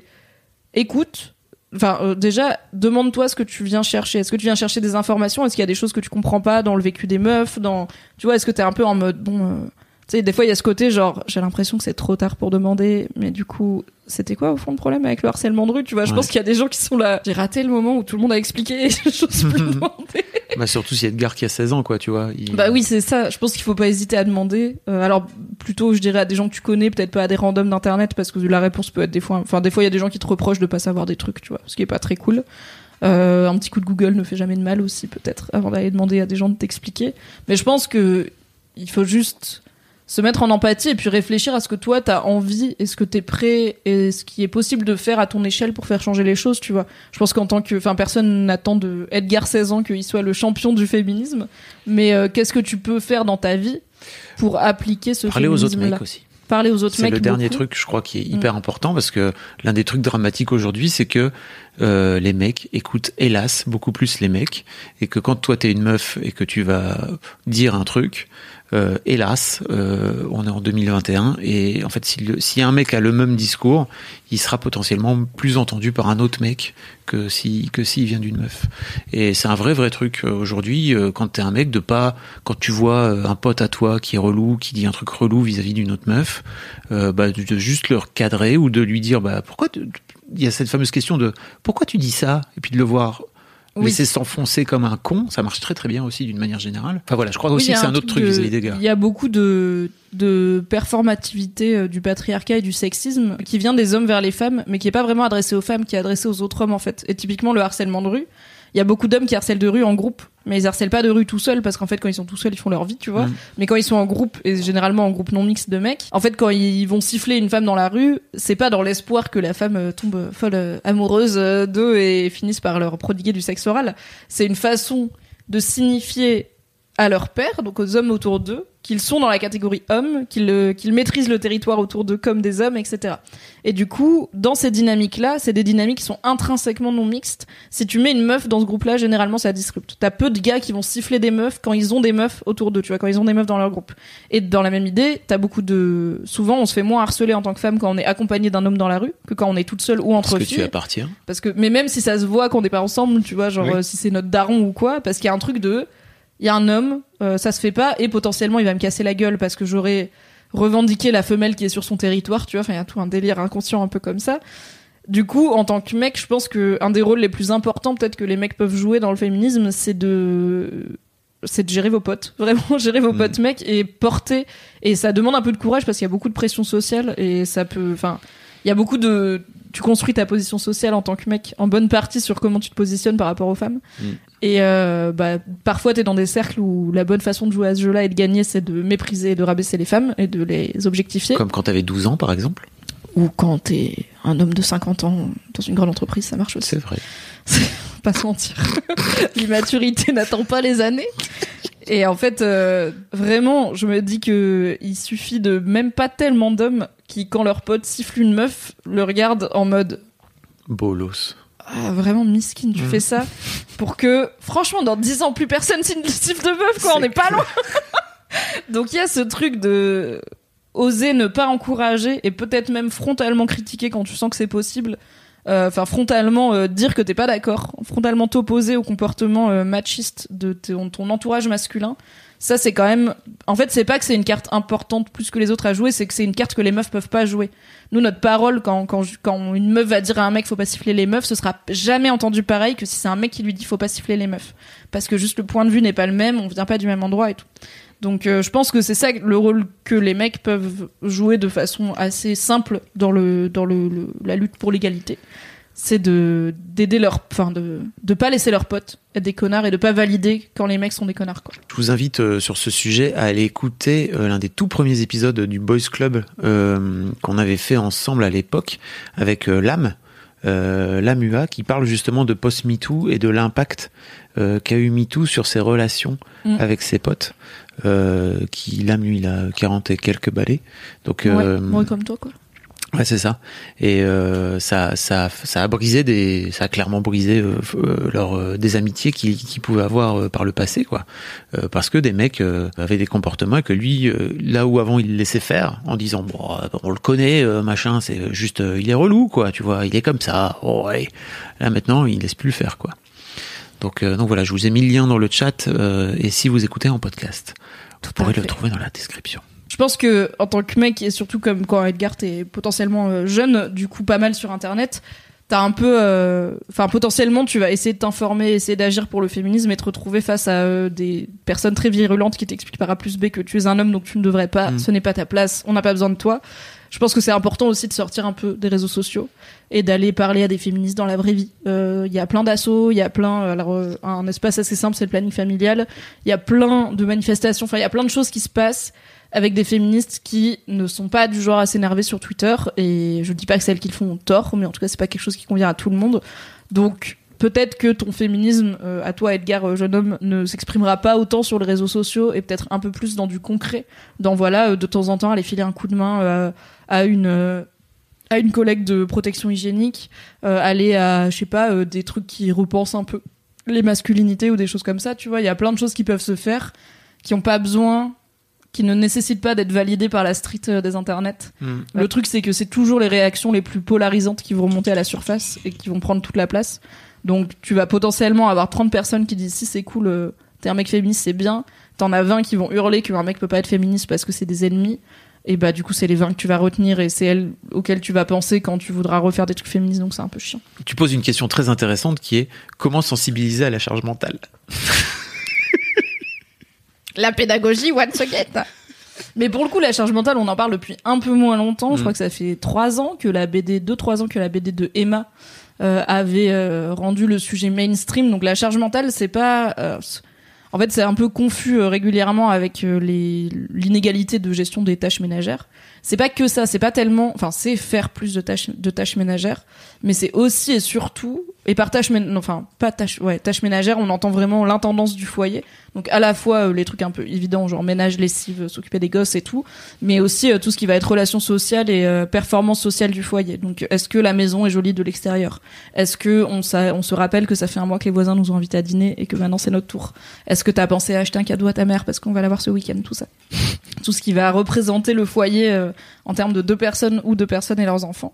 Et la charge mentale, c'est pas c'est pas seulement accomplir une majorité de ces choses-là, c'est penser à une majorité de ces choses-là et avoir en tâche de fond ces choses-là en permanence. Et euh, bah Emma le- l'explique en disant en fait dans le boulot, généralement quand t'es chef de projet, c'est pas toi qui accomplis les tâches du projet parce que t'as pas le temps de tout faire. Mm.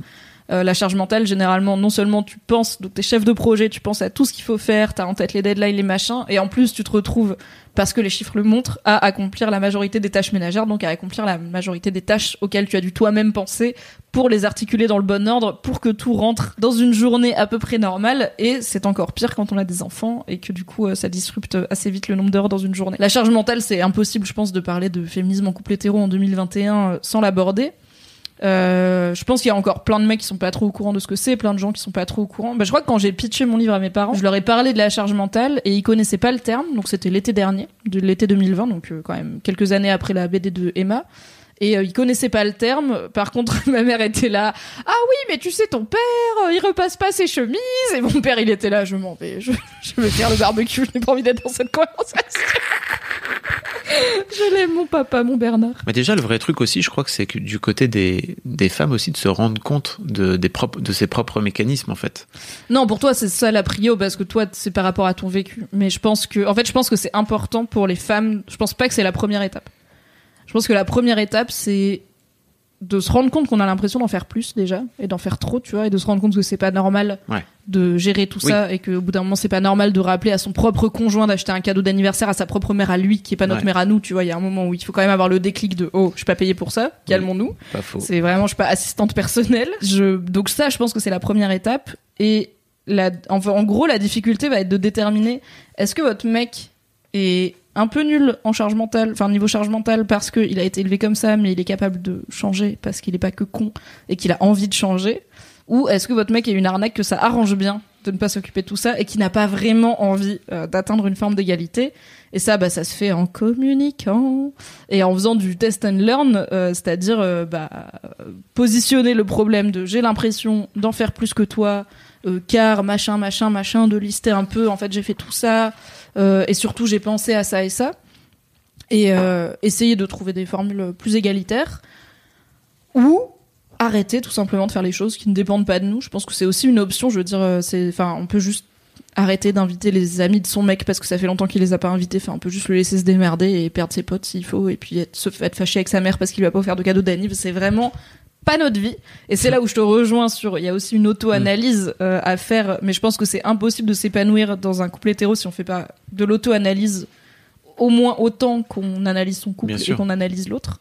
Euh, si on se demande pas ce que nous on fait et ce que nous on attend avant d'exiger de dire l'autre des choses. En tant que meuf, oui, oui, mais- oui, oui, c'est ça. Bah, dans les deux aussi, sens. Après, voilà, là c'est trop hâte qu'un mec écrit guide de survie d'un mec en couple avec une Ah, féminine. mais j'ai plein de trucs à Il y a dire. des gens qui m'ont fait des vannes là-dessus. J'étais là, ça va.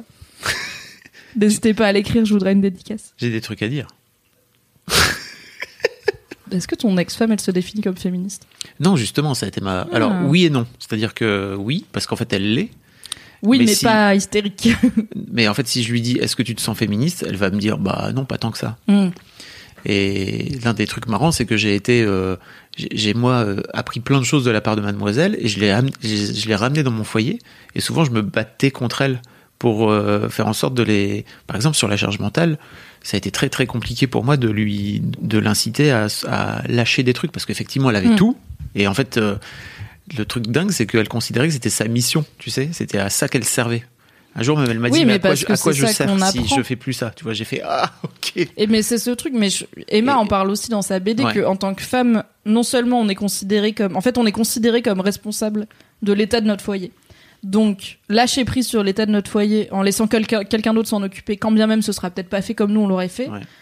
c'est un peu, euh, c'est un peu à un niveau moindre parce que on parle pas des mêmes conséquences. Un peu le même débat que sur la contraception masculine de si on me laisse les mecs, est-ce que c'est possible de Ouais. laisser le mec gérer toute la contraception, Et que ça- sachant que s'il y a une couille, ça nous retombe Ça dessus à nous. oui.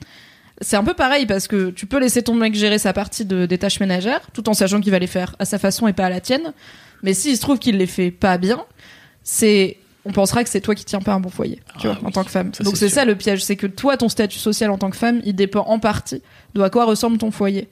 Et dans un foyer mal tenu, on va souvent blâmer la femme et pas l'homme, tu vois. Donc je peux qu'on en fait c'est aussi pour ça que plein de femmes euh, ont du mal à lâcher prise sur faire les trucs, sachant qu'il y a aussi de l'autre côté des mecs qui plus ou moins consciemment utilisent des mécaniques un peu nulles de je vais faire le truc mais je vais mal le faire comme ça on me demandera pas de le refaire etc Terrible. pour euh, se sortir de faire les trucs un peu chiants qui sont les tâches ménagères.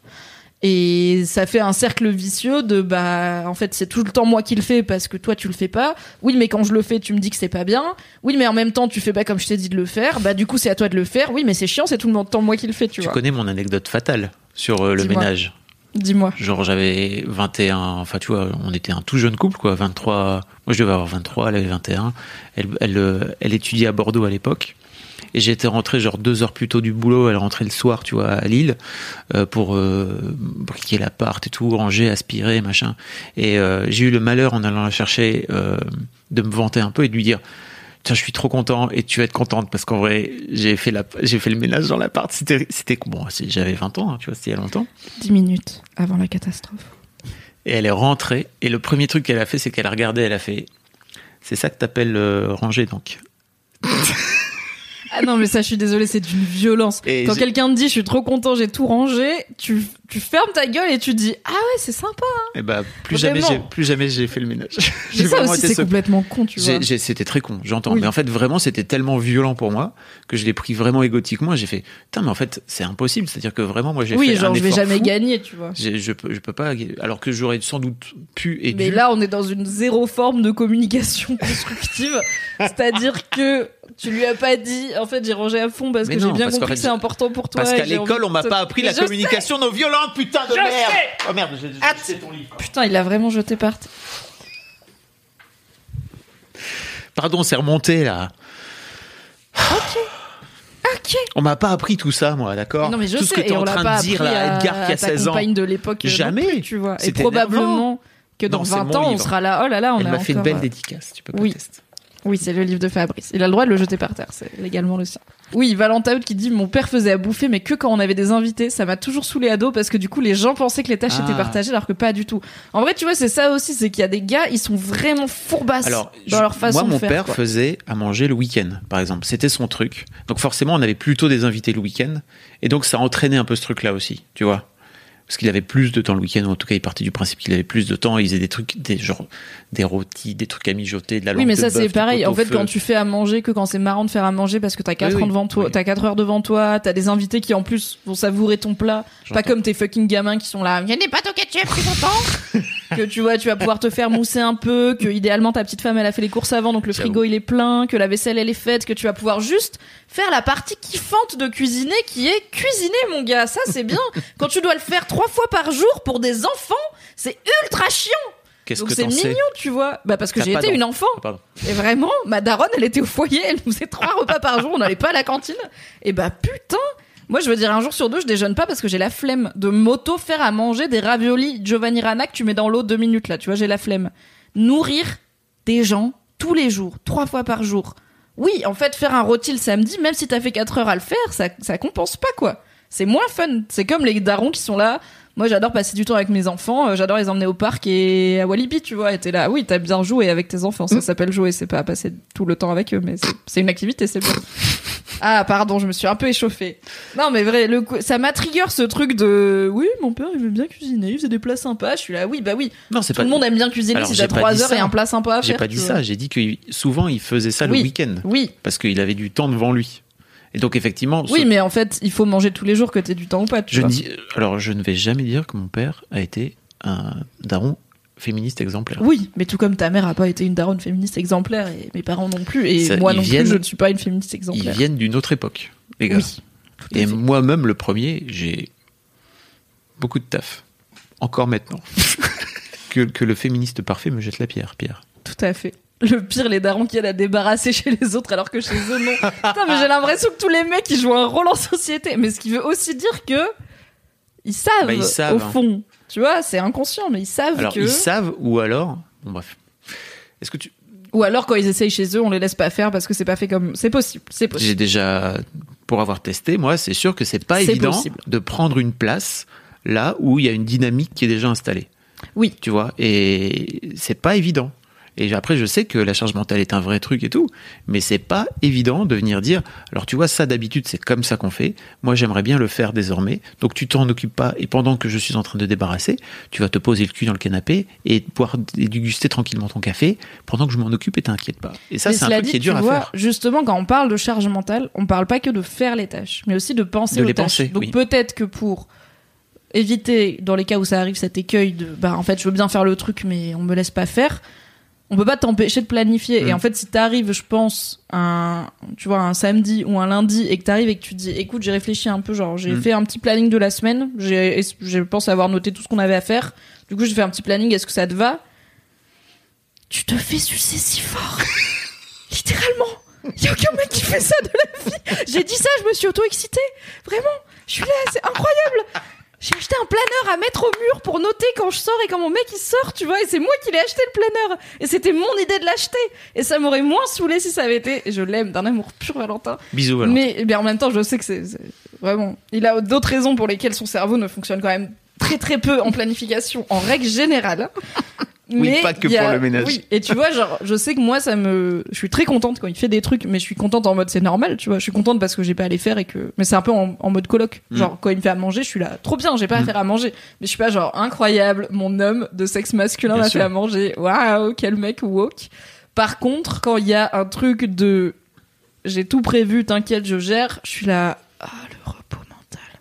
Mais j'ai ma petite voix qui dit, peut-être qu'il a pas bien prévu. Peut-être qu'il a pas vraiment bien géré.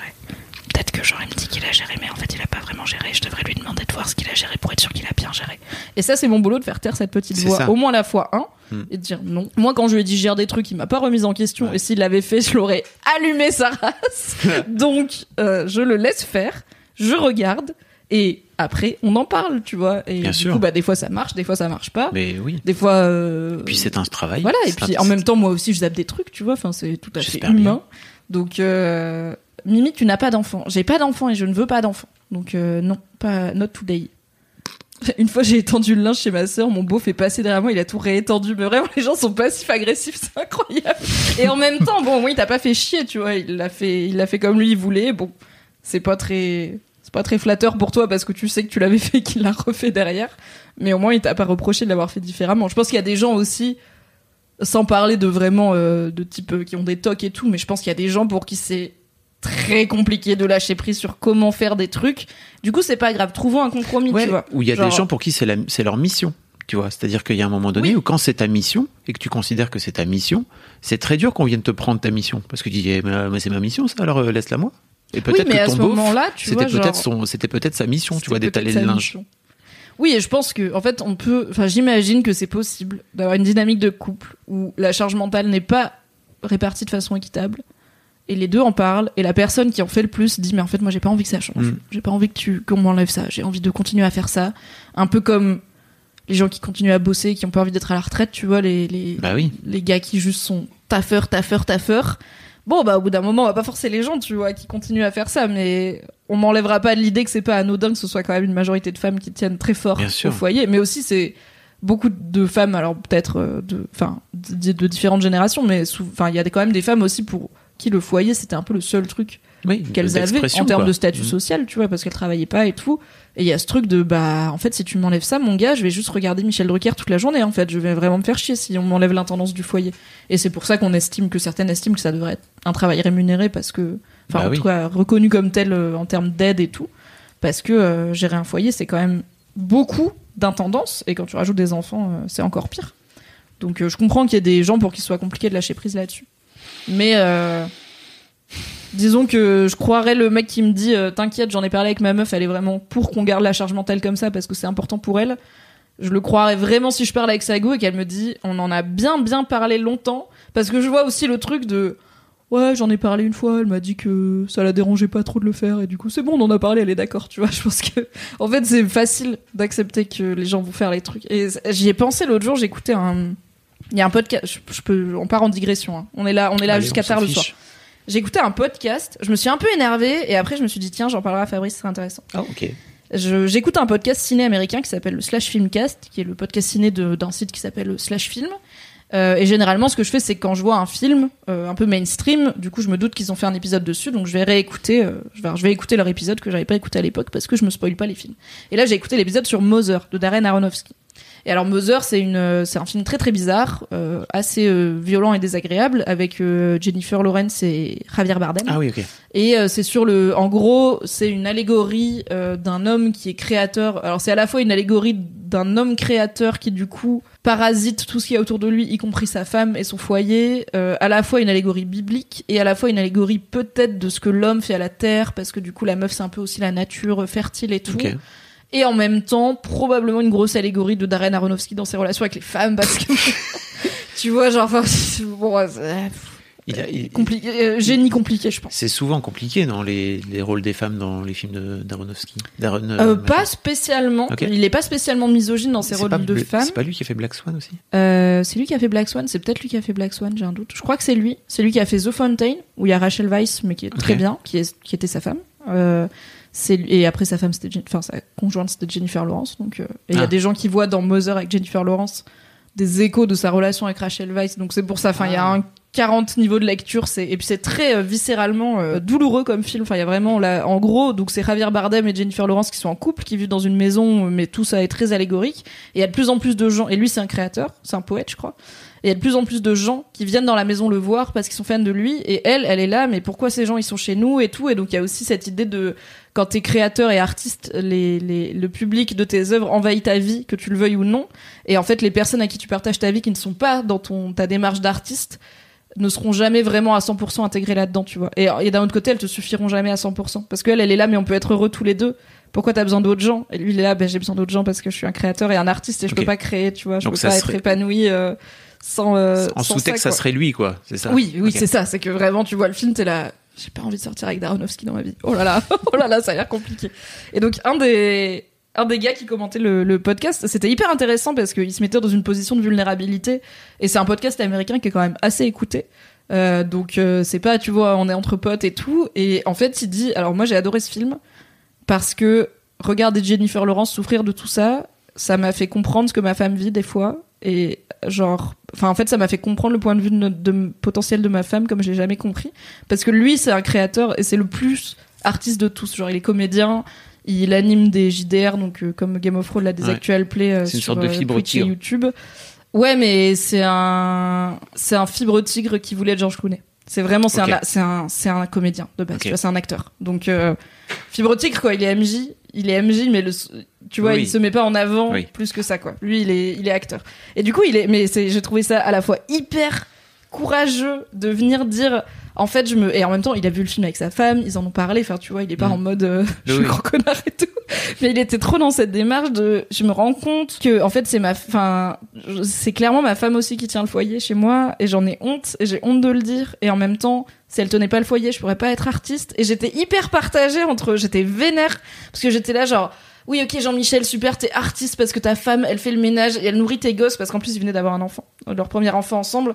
Donc j'étais là, ok, super. Enfin, vraiment, genre, on en est encore au point où le mec est là, sans ma femme, je serais rien, mais c'est quand même moi qui suis sur le devant de la scène et c'est elle qui fait à manger, tu vois. Donc j'étais saoulée et en même temps, j'étais là, c'est hyper couillu de dire ça et hyper humain de dire ça. Et en plus, enfin, tu vois, c'est un mec, il a, il a, je pense, son âge, c'est un cadra et tout, tu vois, et il est pas du tout dans une démarche de euh, bah c'est normal, c'est moi l'artiste et tout. Donc j'étais hyper saoulée par empathie avec sa femme où je me disais en fait, ce serait pas grave si c'était pas un peu tout le temps les mecs, l'artiste et la femme euh, qui gèrent le foyer, tu vois. C'était juste les gens artistes, ils sont souvent avec des gens qui gèrent l'intendance de leur vie et du coup ça fait des disparités de dynamique. Je suis là, ok bon ça tiendrait mais c'est quand même hyper genré comme dynamique. C'est généralement la femme qui gère le foyer et l'homme qui est artiste.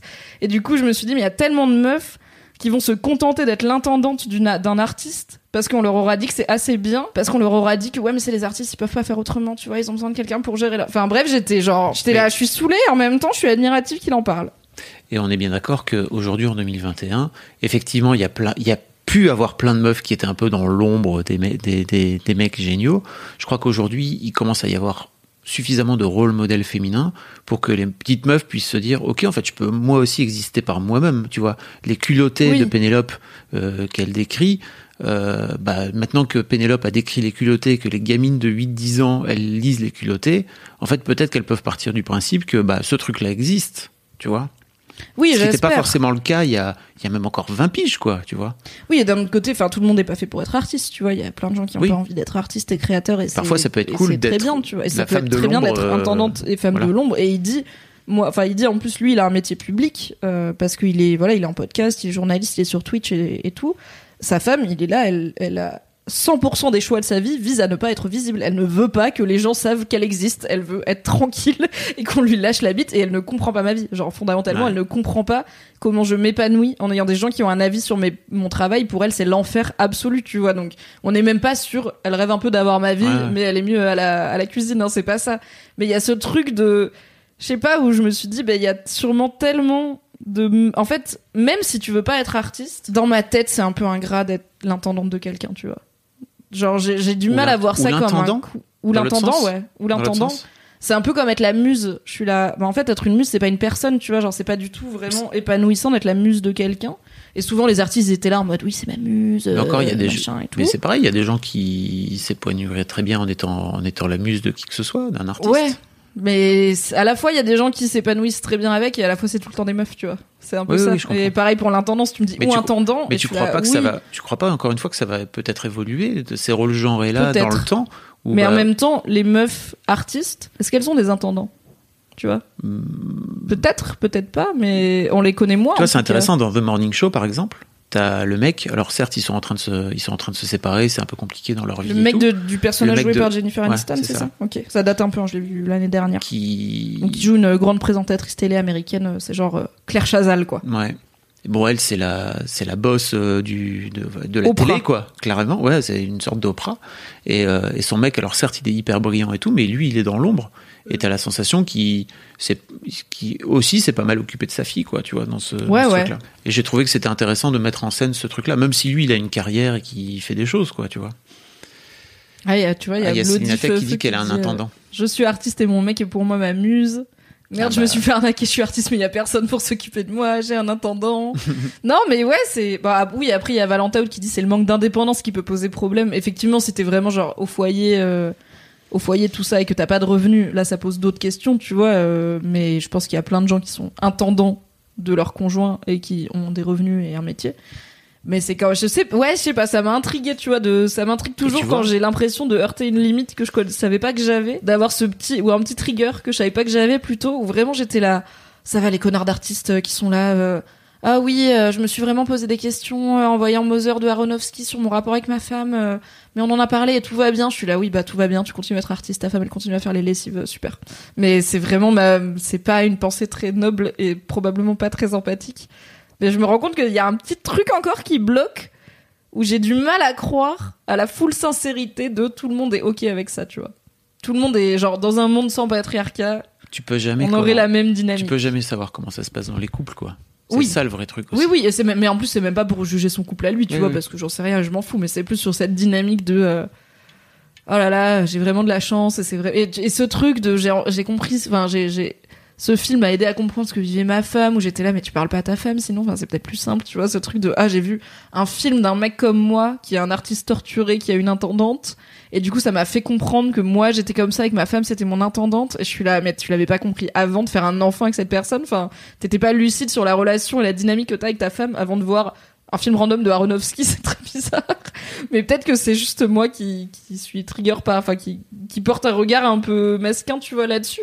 Mais vraiment, ce truc de, j'ai compris la place de ma femme dans mon couple en regardant un film d'un mec qui, en plus, de pas un film réalisé par une meuf, tu vois. C'est pas un film réalisé par une meuf qui est, qui est du point de vue de Jennifer Lawrence. Mm. C'est un film de, de, de génie tellement génial qu'il fait du mal aux autres, sur un génie tellement génial qu'il fait du mal aux autres, mais qui te met en empathie avec la personne à qui le génie fait du mal, parce que le génie se- s'en veut de faire du mal, bien sûr, aux femmes, mais il finit toujours par faire du mal aux femmes. Et je suis un peu dans ce truc de oh là là, on est dans une indulgence globale de oh là là, on est artiste, les femmes, euh, les femmes vont vivre leur Vivement vie. que tu fasses des films, Mimi. Oh là, jamais.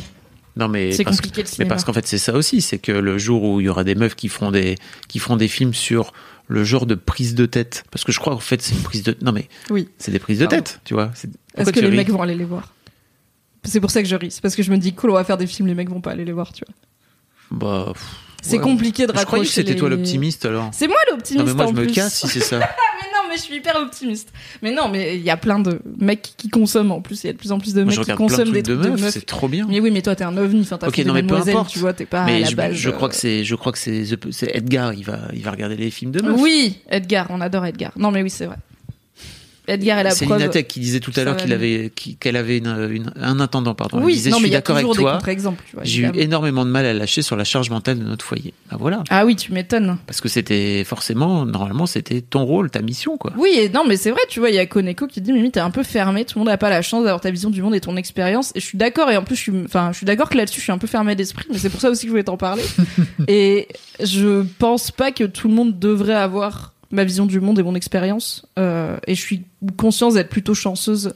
Et c'est ça aussi qui est, alors c'est, c'est un- une autre thématique, mais ma, ma petite peur avec ce livre, c'est euh, de faire comme si c'était facile d'être dans un couple sain et de donner de donner l'impression aux meufs qui sont pas dans des couples sains qu'elles pourraient se bouger un peu tu vois de sans parler de vraiment faire du victim blaming mais de Mm. De faire un peu comme s'il y a qu'à Faucon tu vois il y a qu'à Faucon euh, t'as qu'à le quitter et en trouver un mieux comme c'était facile alors que je sais très bien que c'est pas facile et que c'est plus facile pour moi euh, qui suis euh, qui je suis dans une grande ville etc que ça peut l'être dans plein d'autres endroits de France et dans plein d'autres situations de vie donc je, je veux je, veux pas que tout le monde ait ma vision du monde. Je pense que c'est bien que plein de gens aient plein de visions du monde différents. Et j'ai hâte de voir euh, des retours de gens pas forcément d'accord Mm. avec mon bouquin aussi là-dessus, tu vois. J'espère que personne me dira je me suis senti méprisé par ton bouquin. Ça c'est vraiment si c'est vraiment le truc que je veux pas faire. Donc j'espère que ça arrivera pas quoi. Que parce que je sais que des fois on veut pas et ça paraît un petit peu comme ça quand même. Ça paraît un peu hautain quand même. C'est Ouais. pas le but.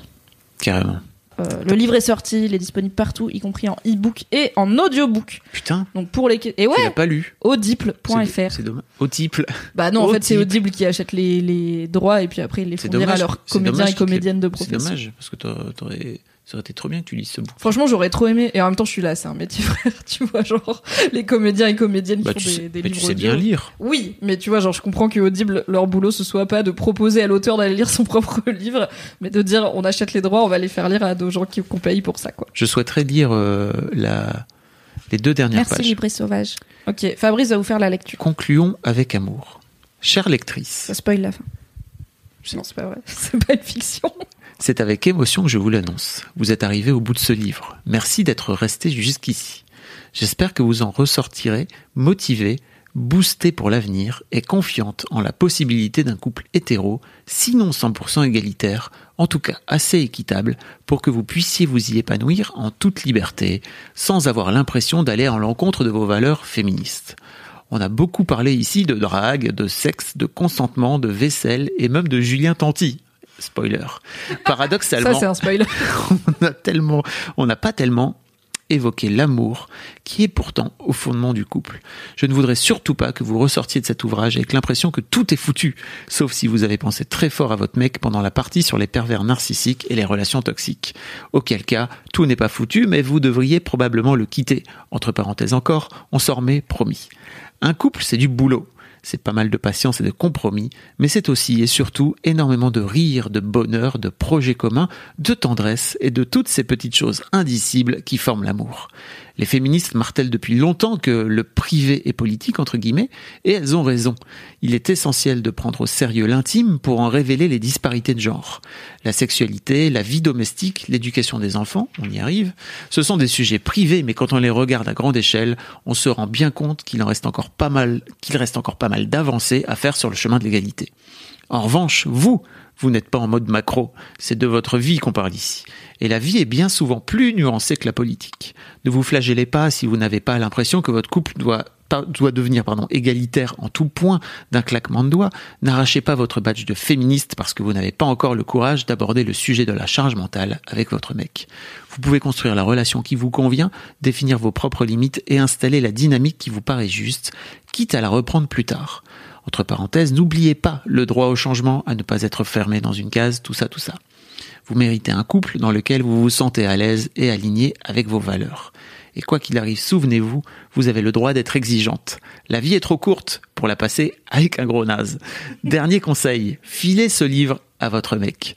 Comme ça, vous n'aurez pas à tout lui expliquer. Il pourra profiter de mon délicieux sens de l'humour et ça vous épargnera pas mal de pédagogie. Plaisir d'offrir, joie de recevoir. Prenez soin de vous, vous méritez d'être heureuse. Je vous souhaite d'être le plus épanoui des poissons à bicyclette. Spoiler, il faut d'abord lire l'introduction pour comprendre cette petite ref. La boucle est bouclée. L'autrice a du talent. C'est beau. C'est beau quand tu lis, j'aime bien. Et on n'a pas été voir ton forum.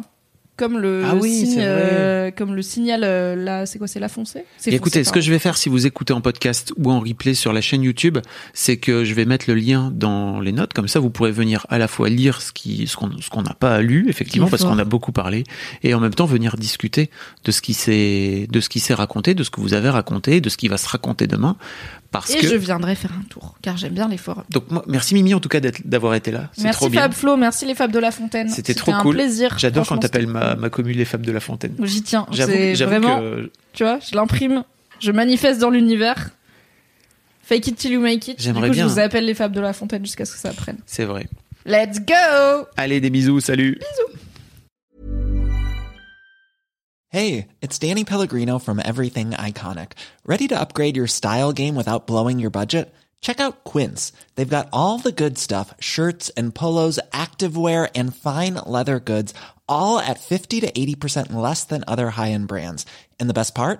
They're all about safe, ethical, and responsible manufacturing. Get that luxury vibe without the luxury price tag. Hit up quince.com slash upgrade for free shipping and 365 day returns on your next order. That's quince.com slash upgrade.